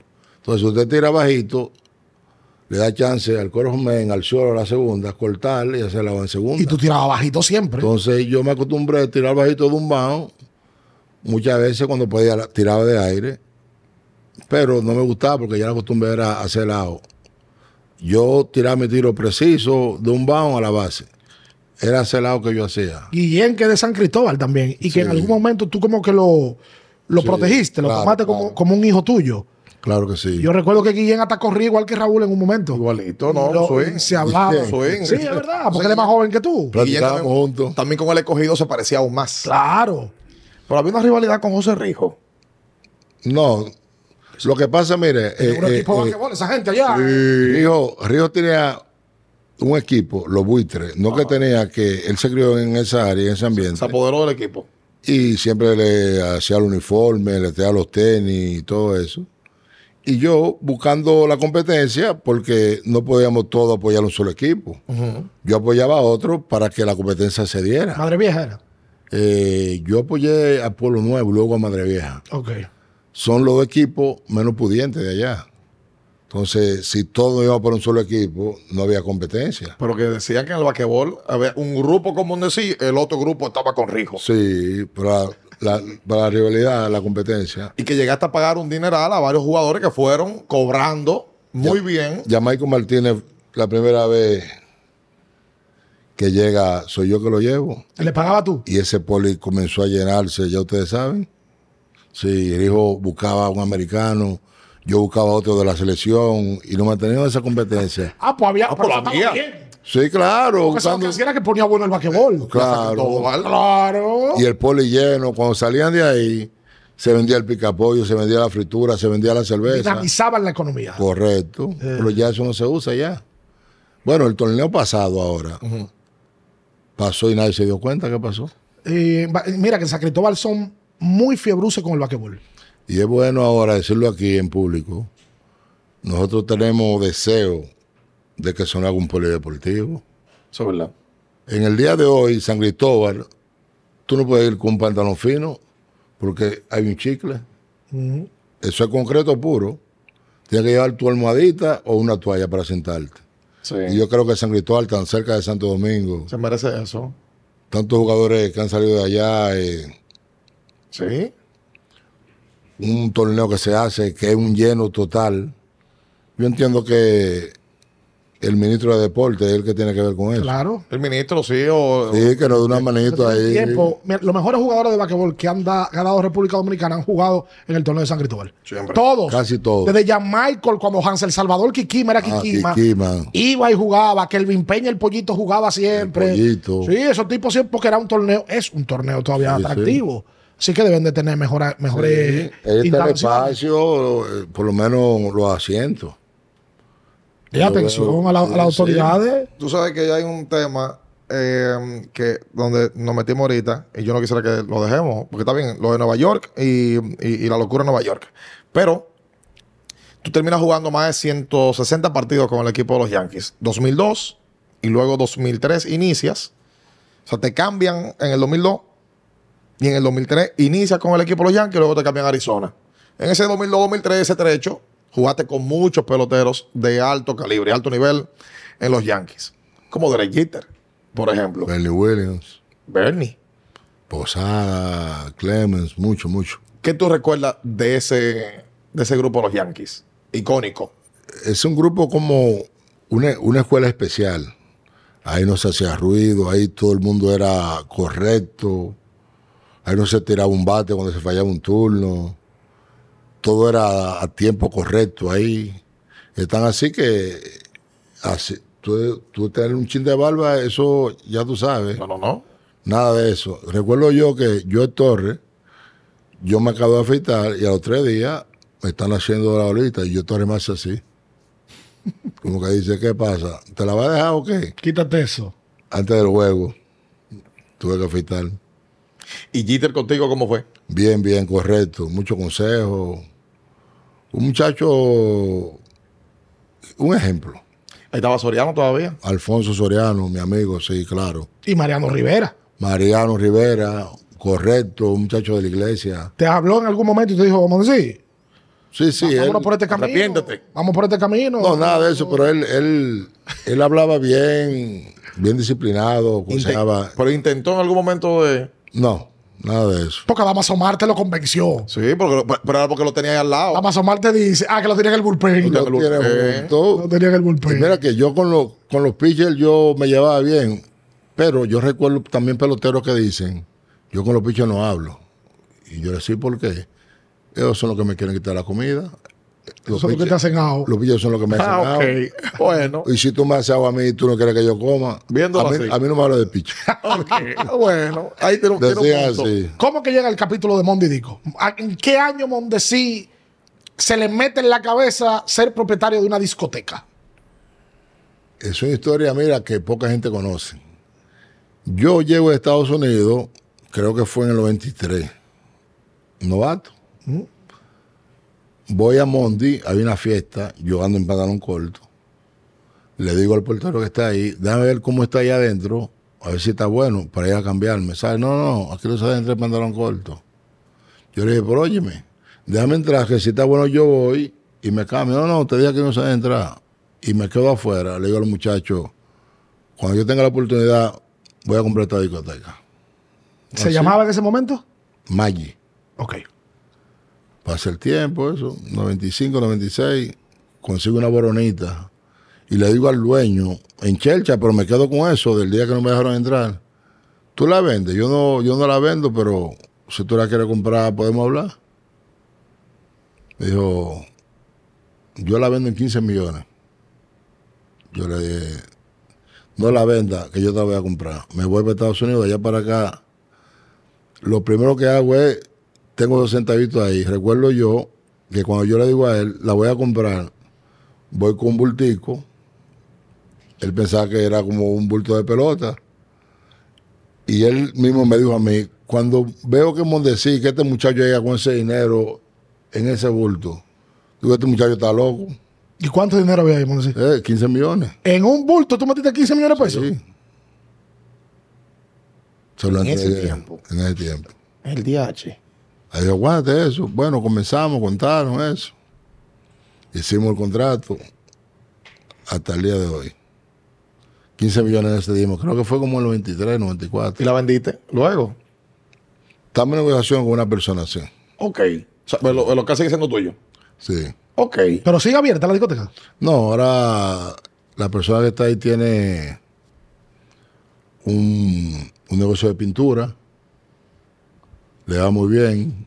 Ok, Sí. ok. Pegamos, Pero te digo, ya, un momento. ya no está- ya no hay café, ya no hay discoteca, nada de eso. Ok. Igual que la vida de Raúl Mondesilla también. ¿verdad? Cero discoteca, cero ya. No, y ya está tranquilo, quitado, está qui- tranquilo. Está, está quitado. Donde hay muchas personas, yo ni estoy ahí. Ah, No porque no quiero estar con ellos, sino como que ya el tiempo ha cambiado mucho, ya uno ve personas que no conoce, demasiadas cosas están pasando en las calles y yo mejor me mantengo tranquilo, bajo perfil. Cuando doy mi vuelta, doy mi vuelta en el entorno.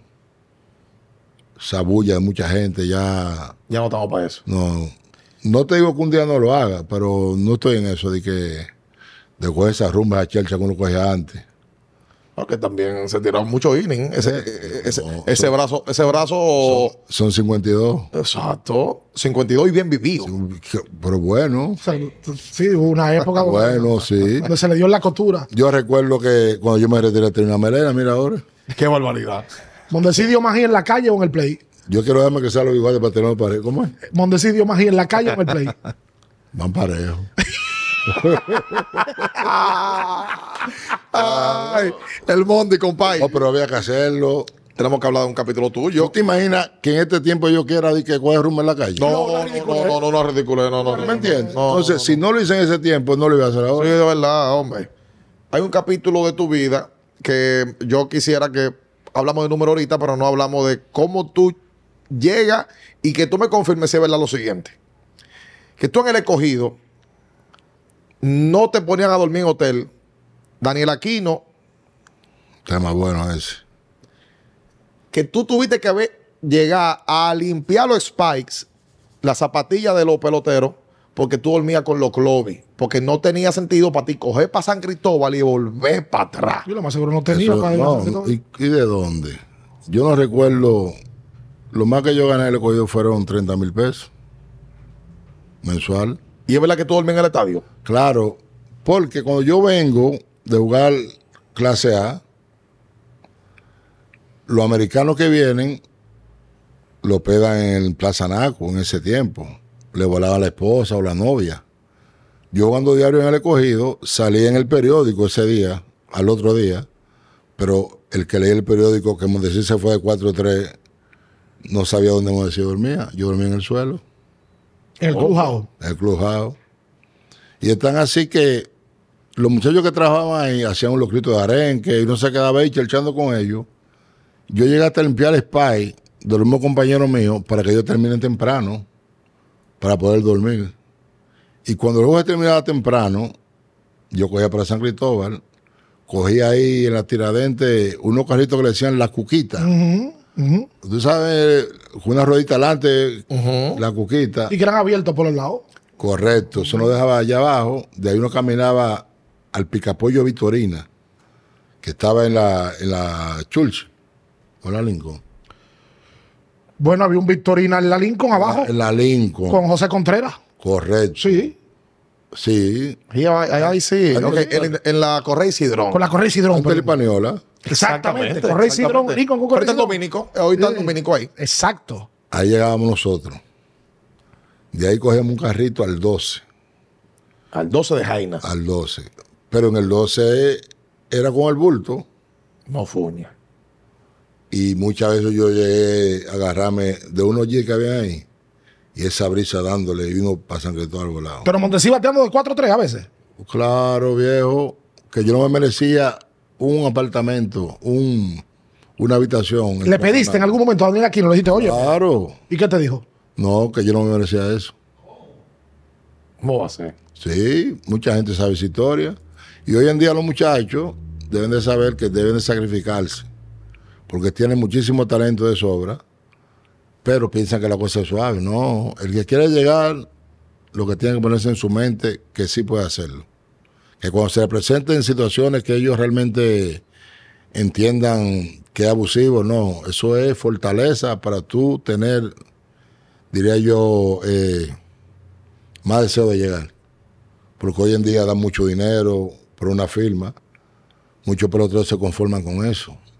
Sí. O sea, que en el momento para Mondesi eso fue complicado, pero hoy se da cuenta que eso fue una fortaleza para que Mondesi hiciera lo que hizo.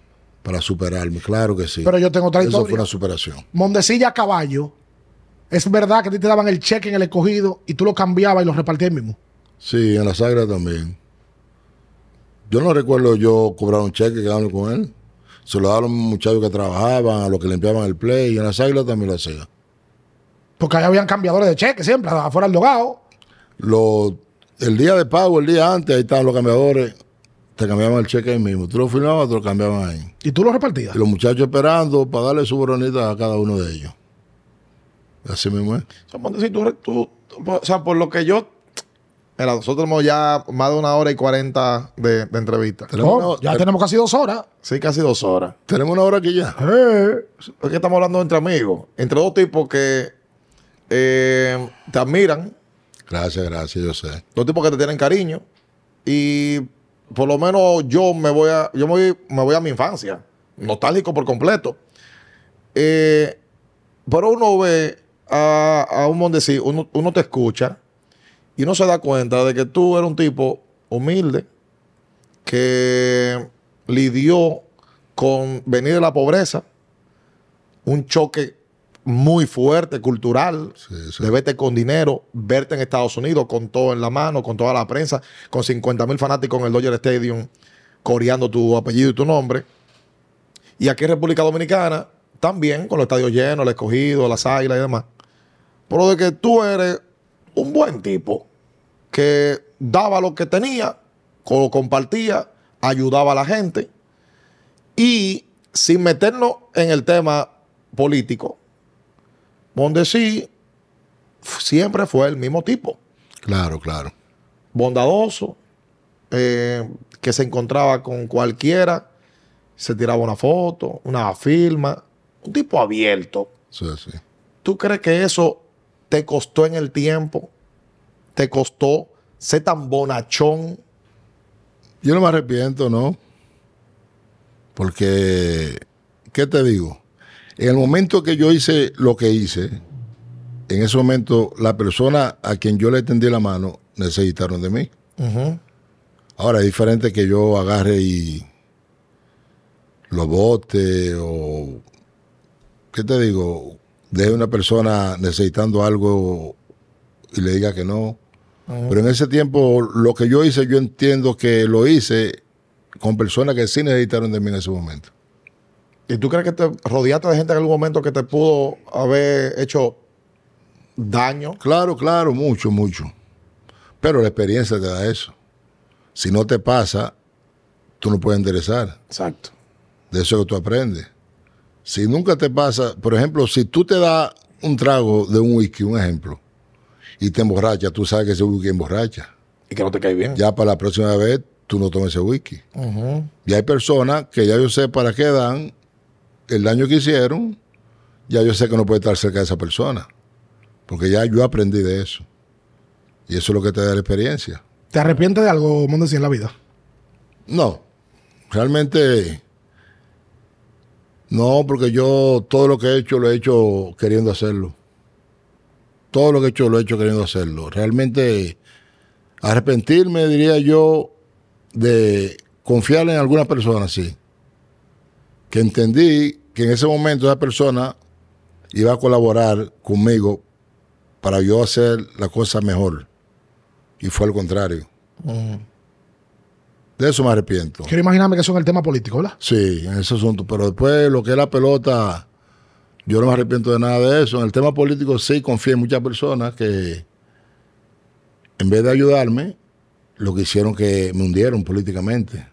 Hicieron cosas que hoy en día se me culpó, pero que realmente yo no tenía conocimiento de que esas personas estaban haciendo ese tipo de cosas. Pero yo no puedo culpar a nadie, ya eso pasó. Yo asumí el compromiso Con un varón. Y aprendiste claro, de eso. y aprendí. Aprendiste de eso. Yo me tiré, como dicen, casi siete años en mi casa. Preso domiciliario. Sí, ahí tranquilo. Muchos decían, él no aguanta eso, él le gusta mucho la calle. Yo dije, si esto es lo que Dios me tiene, yo voy a asumir como un hombre aquí. Y en su momento, la prensa, decirlo así, porque la prensa es que lleva el mensaje a todo el mundo. Mi pueblo, que los quiero y los amo, se va a dar cuenta en algún momento de que las cosas no son así. Y hoy en día tengo mi abogado aquí que vino conmigo, nos encontramos cerca y todo ha ido marchando realmente como debe de marchar. No hay la primera prueba de que yo robé, de que yo hice esto. Están así que me variaron todo. La Suprema anula el expediente completo para empezar en cero. Busquen, busquen que ahí no hay. Es lo que la Suprema dice lo que ellos decían de mí, la Suprema dice que no hay nada. Sigan buscando a ver dónde que está el error, dónde que está el fallo, porque no es verdad que a mí me van a brear una medida después de seis años, donde ellos decían que yo me robé 300 millones de pesos, donde no hay ni va a haber la primera prueba de eso. Pero ya hicieron el daño, ya. Lo hicieron adelante. Y, y- Ya lo hicieron. y tú lo sufriste tú con el pecho. Ya lo aguanté y estamos aquí, de pie, gracias a Dios. A nosotros es un- ha sido un gran honor, Raúl. Tú tienes que tener cuento en cantidad, pero nosotros también queríamos y dirigimos la entrevista en ese sentido. Eh, la gente quizás no se da cuenta que nosotros eh, eh, en la misma entrevista como confirmamos los números, sí está bien, porque eso está ahí en internet, pero también la otra leyenda. Y qué bueno que tú tengas la interés de tú poder decirlo, de tu propia persona, que salga, que se diga. Él está aquí, está en el estudio con nosotros, como muchísimos más han- han llegado. Claro. Eh, y, y que pongan claro esa situación. Porque hay un público que, que- que te quiere, un público que, que estaba a la espera de. Y que quería saber qué pasó. Estaba- Es tu primera entrevista en cuántos años? Yo he dado pocas entrevistas. Como en 10 años es tu primera entrevista. Quizá más. Sí, porque yo no vi, yo no he visto entrevistas de Mondesi sentado hablando. ¿Tú sabes cuál fue la única que yo me encontré? Con la de Doña Milagro. De que hace 20 años. Milagro ¿eh? decía, Veinte y pico de años. Sí. pero que no recuerdo a Mondesi sentado No, hablando no, no, de su no. vida. No, no, nunca. Y de todo tu detalle. Por cierto, no me perdono si no traigo la pregunta. Pablo Peguero, ¿qué significa en tu vida? ¿Qué significó? Bueno, Pablo, Pablo fue una persona que mi mamá lo quería muchísimo, porque es la persona que me ha dado oportunidad. Mi mamá siempre decía, el que quiera a mis hijos, me quiere a mí. Ujú. Y el que quiera a mis hijos, ese otro hijo mío. Mamá siempre decía esa palabra. Y Pablo Peguero fue una persona que al momento de fallecer fue una sorpresa grandísima porque el hombre lucía sano. Eso estremeció todo el deporte Así aquí es. a nivel nacional. Así es. No, no estaba enfermo, estaba 100% lleno de salud, diría yo. Pero esa es la vida y cuando hablo con Feli, el hijo, que lo vi muchachito nacer, me dijo, Raúl, tanto que te quería el viejo y hoy se nos va. Así mismo es. Y eso me dio duro, mano. Un detalle de persona, Pablo. Yo tuve la oportunidad de tratarlo fuera de, de todo Sí, tema de- sí, de, Tremendo. una estrella. Me, me dice, me hacen el cuento de que tú una vez te ibas para campo de entrenamiento y te paraste en la casa de Pablo Yamate. La jipeta. Baja. ¿Qué pasó? Le regalaste una Lincoln. Sí, eso es así. Él dijo, ¿y cómo? ¿Qué tú estás haciendo? Yo le dije, Pablo, usted se merece eso y más. Le regalaste una Lincoln Navigator. Sí. Le di la llave. Yo me iba, yo me iba para entrar para Estados Unidos. Eh, se lavaron los ojos, esto, lo otro. Llamó a la esposa, llamó a los hijos. Mira lo que Raúl hace conmigo. Y eso fue una satisfacción para mí hacer eso. Se te aguaron los ojos a ti hablando de Pablo ahorita. Sí, sí. Parece que él había un cariño recíproco, real. Claro, claro. Imagínate, cuando uno pierde personas así Sí, tan toca. queridas, eso llega. Claro. toca preguntarte también por Raúl, por Raúl Adalberto, eh, quien estuvo en Grandes Ligas, la gente le siguió, el hijo del Búfalo. eh, ¿cómo, cómo, la- ¿Cómo va la relación con, con Adalberto? Eh, y a ti te han firmado más hijos también eh, para Grandes Ligas. Cuatro, cuatro. Me han firmado cuatro y tengo Cuatro. uno en camino, sí. ¡Wow! Están los genes. Eh, sí, está ahí, eso ahí, eso está ahí. Eh, lamentablemente hay tres que no están jugando ya. Adalberto ya está en un 95%, está entrenando, está cogiendo su rolling, está bateando, pero él, él es, él es muy callado. Ok. En eso somos un poco diferentes. Él ayuda a muchísimas personas allá en San Cristóbal también, como decía ahorita, fuera, fuera del aire Pero callado. él hace sus 400, sus 500 fundas con su pollo, él se monta en su vehículo y él va dirigiendo.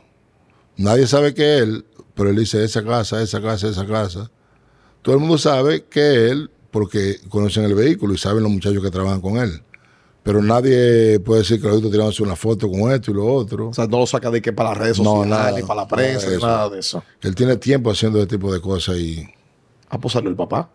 Sí, sí. También Yo adivoso. mismo no soy muy de foto y eso, pero en la política lamentablemente eh, tú tienes que Es hacerlo. un patrón que tiene la Es un política. tema. Eh, Es un tema. Cosa que no me gusta, pero me- he tenido que hacerlo. Ujú. Sin querer hacerlo, he tenido que hacerlo. Pero mu- muchas veces, a veces hago cosas que, aún estando en la política, no dejo que otra persona lo sepa. Como ayuda directa, sí, no me gusta eso. Toca decir que Raúl aspira nuevamente a, al ruedo de la política. Eh, Correcto. ahora como diputado. Sí, porque tengo un tiempo ausente. Ok, Y esto es como empezar a caminar de nuevo. ok. Muchas personas que cuando yo tuve la situación tenían 12, 13 años y tienen 20 y pico. Ujú. Ya son mayores de edad y es bueno que, bueno, van a ver esta, esta entrevista. Sí. Y voy a iniciar porque dije yo no puedo jugar pelota, quiero seguir colaborando y ayudando a la gente. Ahora una nueva oportunidad como diputado. Ya tengo mucha más experiencia. Ya de pasarme lo que me pasó, eso sería algo que si pase es culpa mía. Ujú. Porque entiendo que ya con la experiencia que tengo, con lo que me ha pasado, yo entiendo que el trabajo se va a hacer correcto. Se le va a dar más seguimiento a las cosas, a las obras, a lo que uno destine en diferentes aspectos.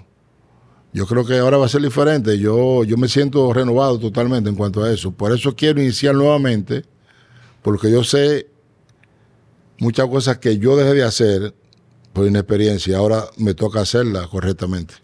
Y te deseamos toda la suerte del mundo. Eh, Gracias, que, gracias. que- que sean, que sean los, lo- los, electores los que eh, tomen la decisión, ¿verdad? Eh, y bueno, y que sirva la entrevista para que les llegue el mensaje de que Raúl Bueno, vuelve. Eso es así. Pero yo te quisiera volver a ver en pelota.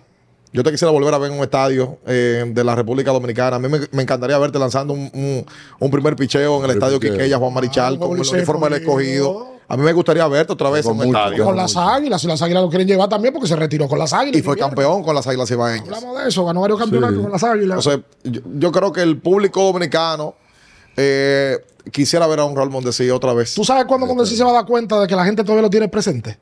Y que te quiere en el aspecto deportivo cuando salga de entrevista.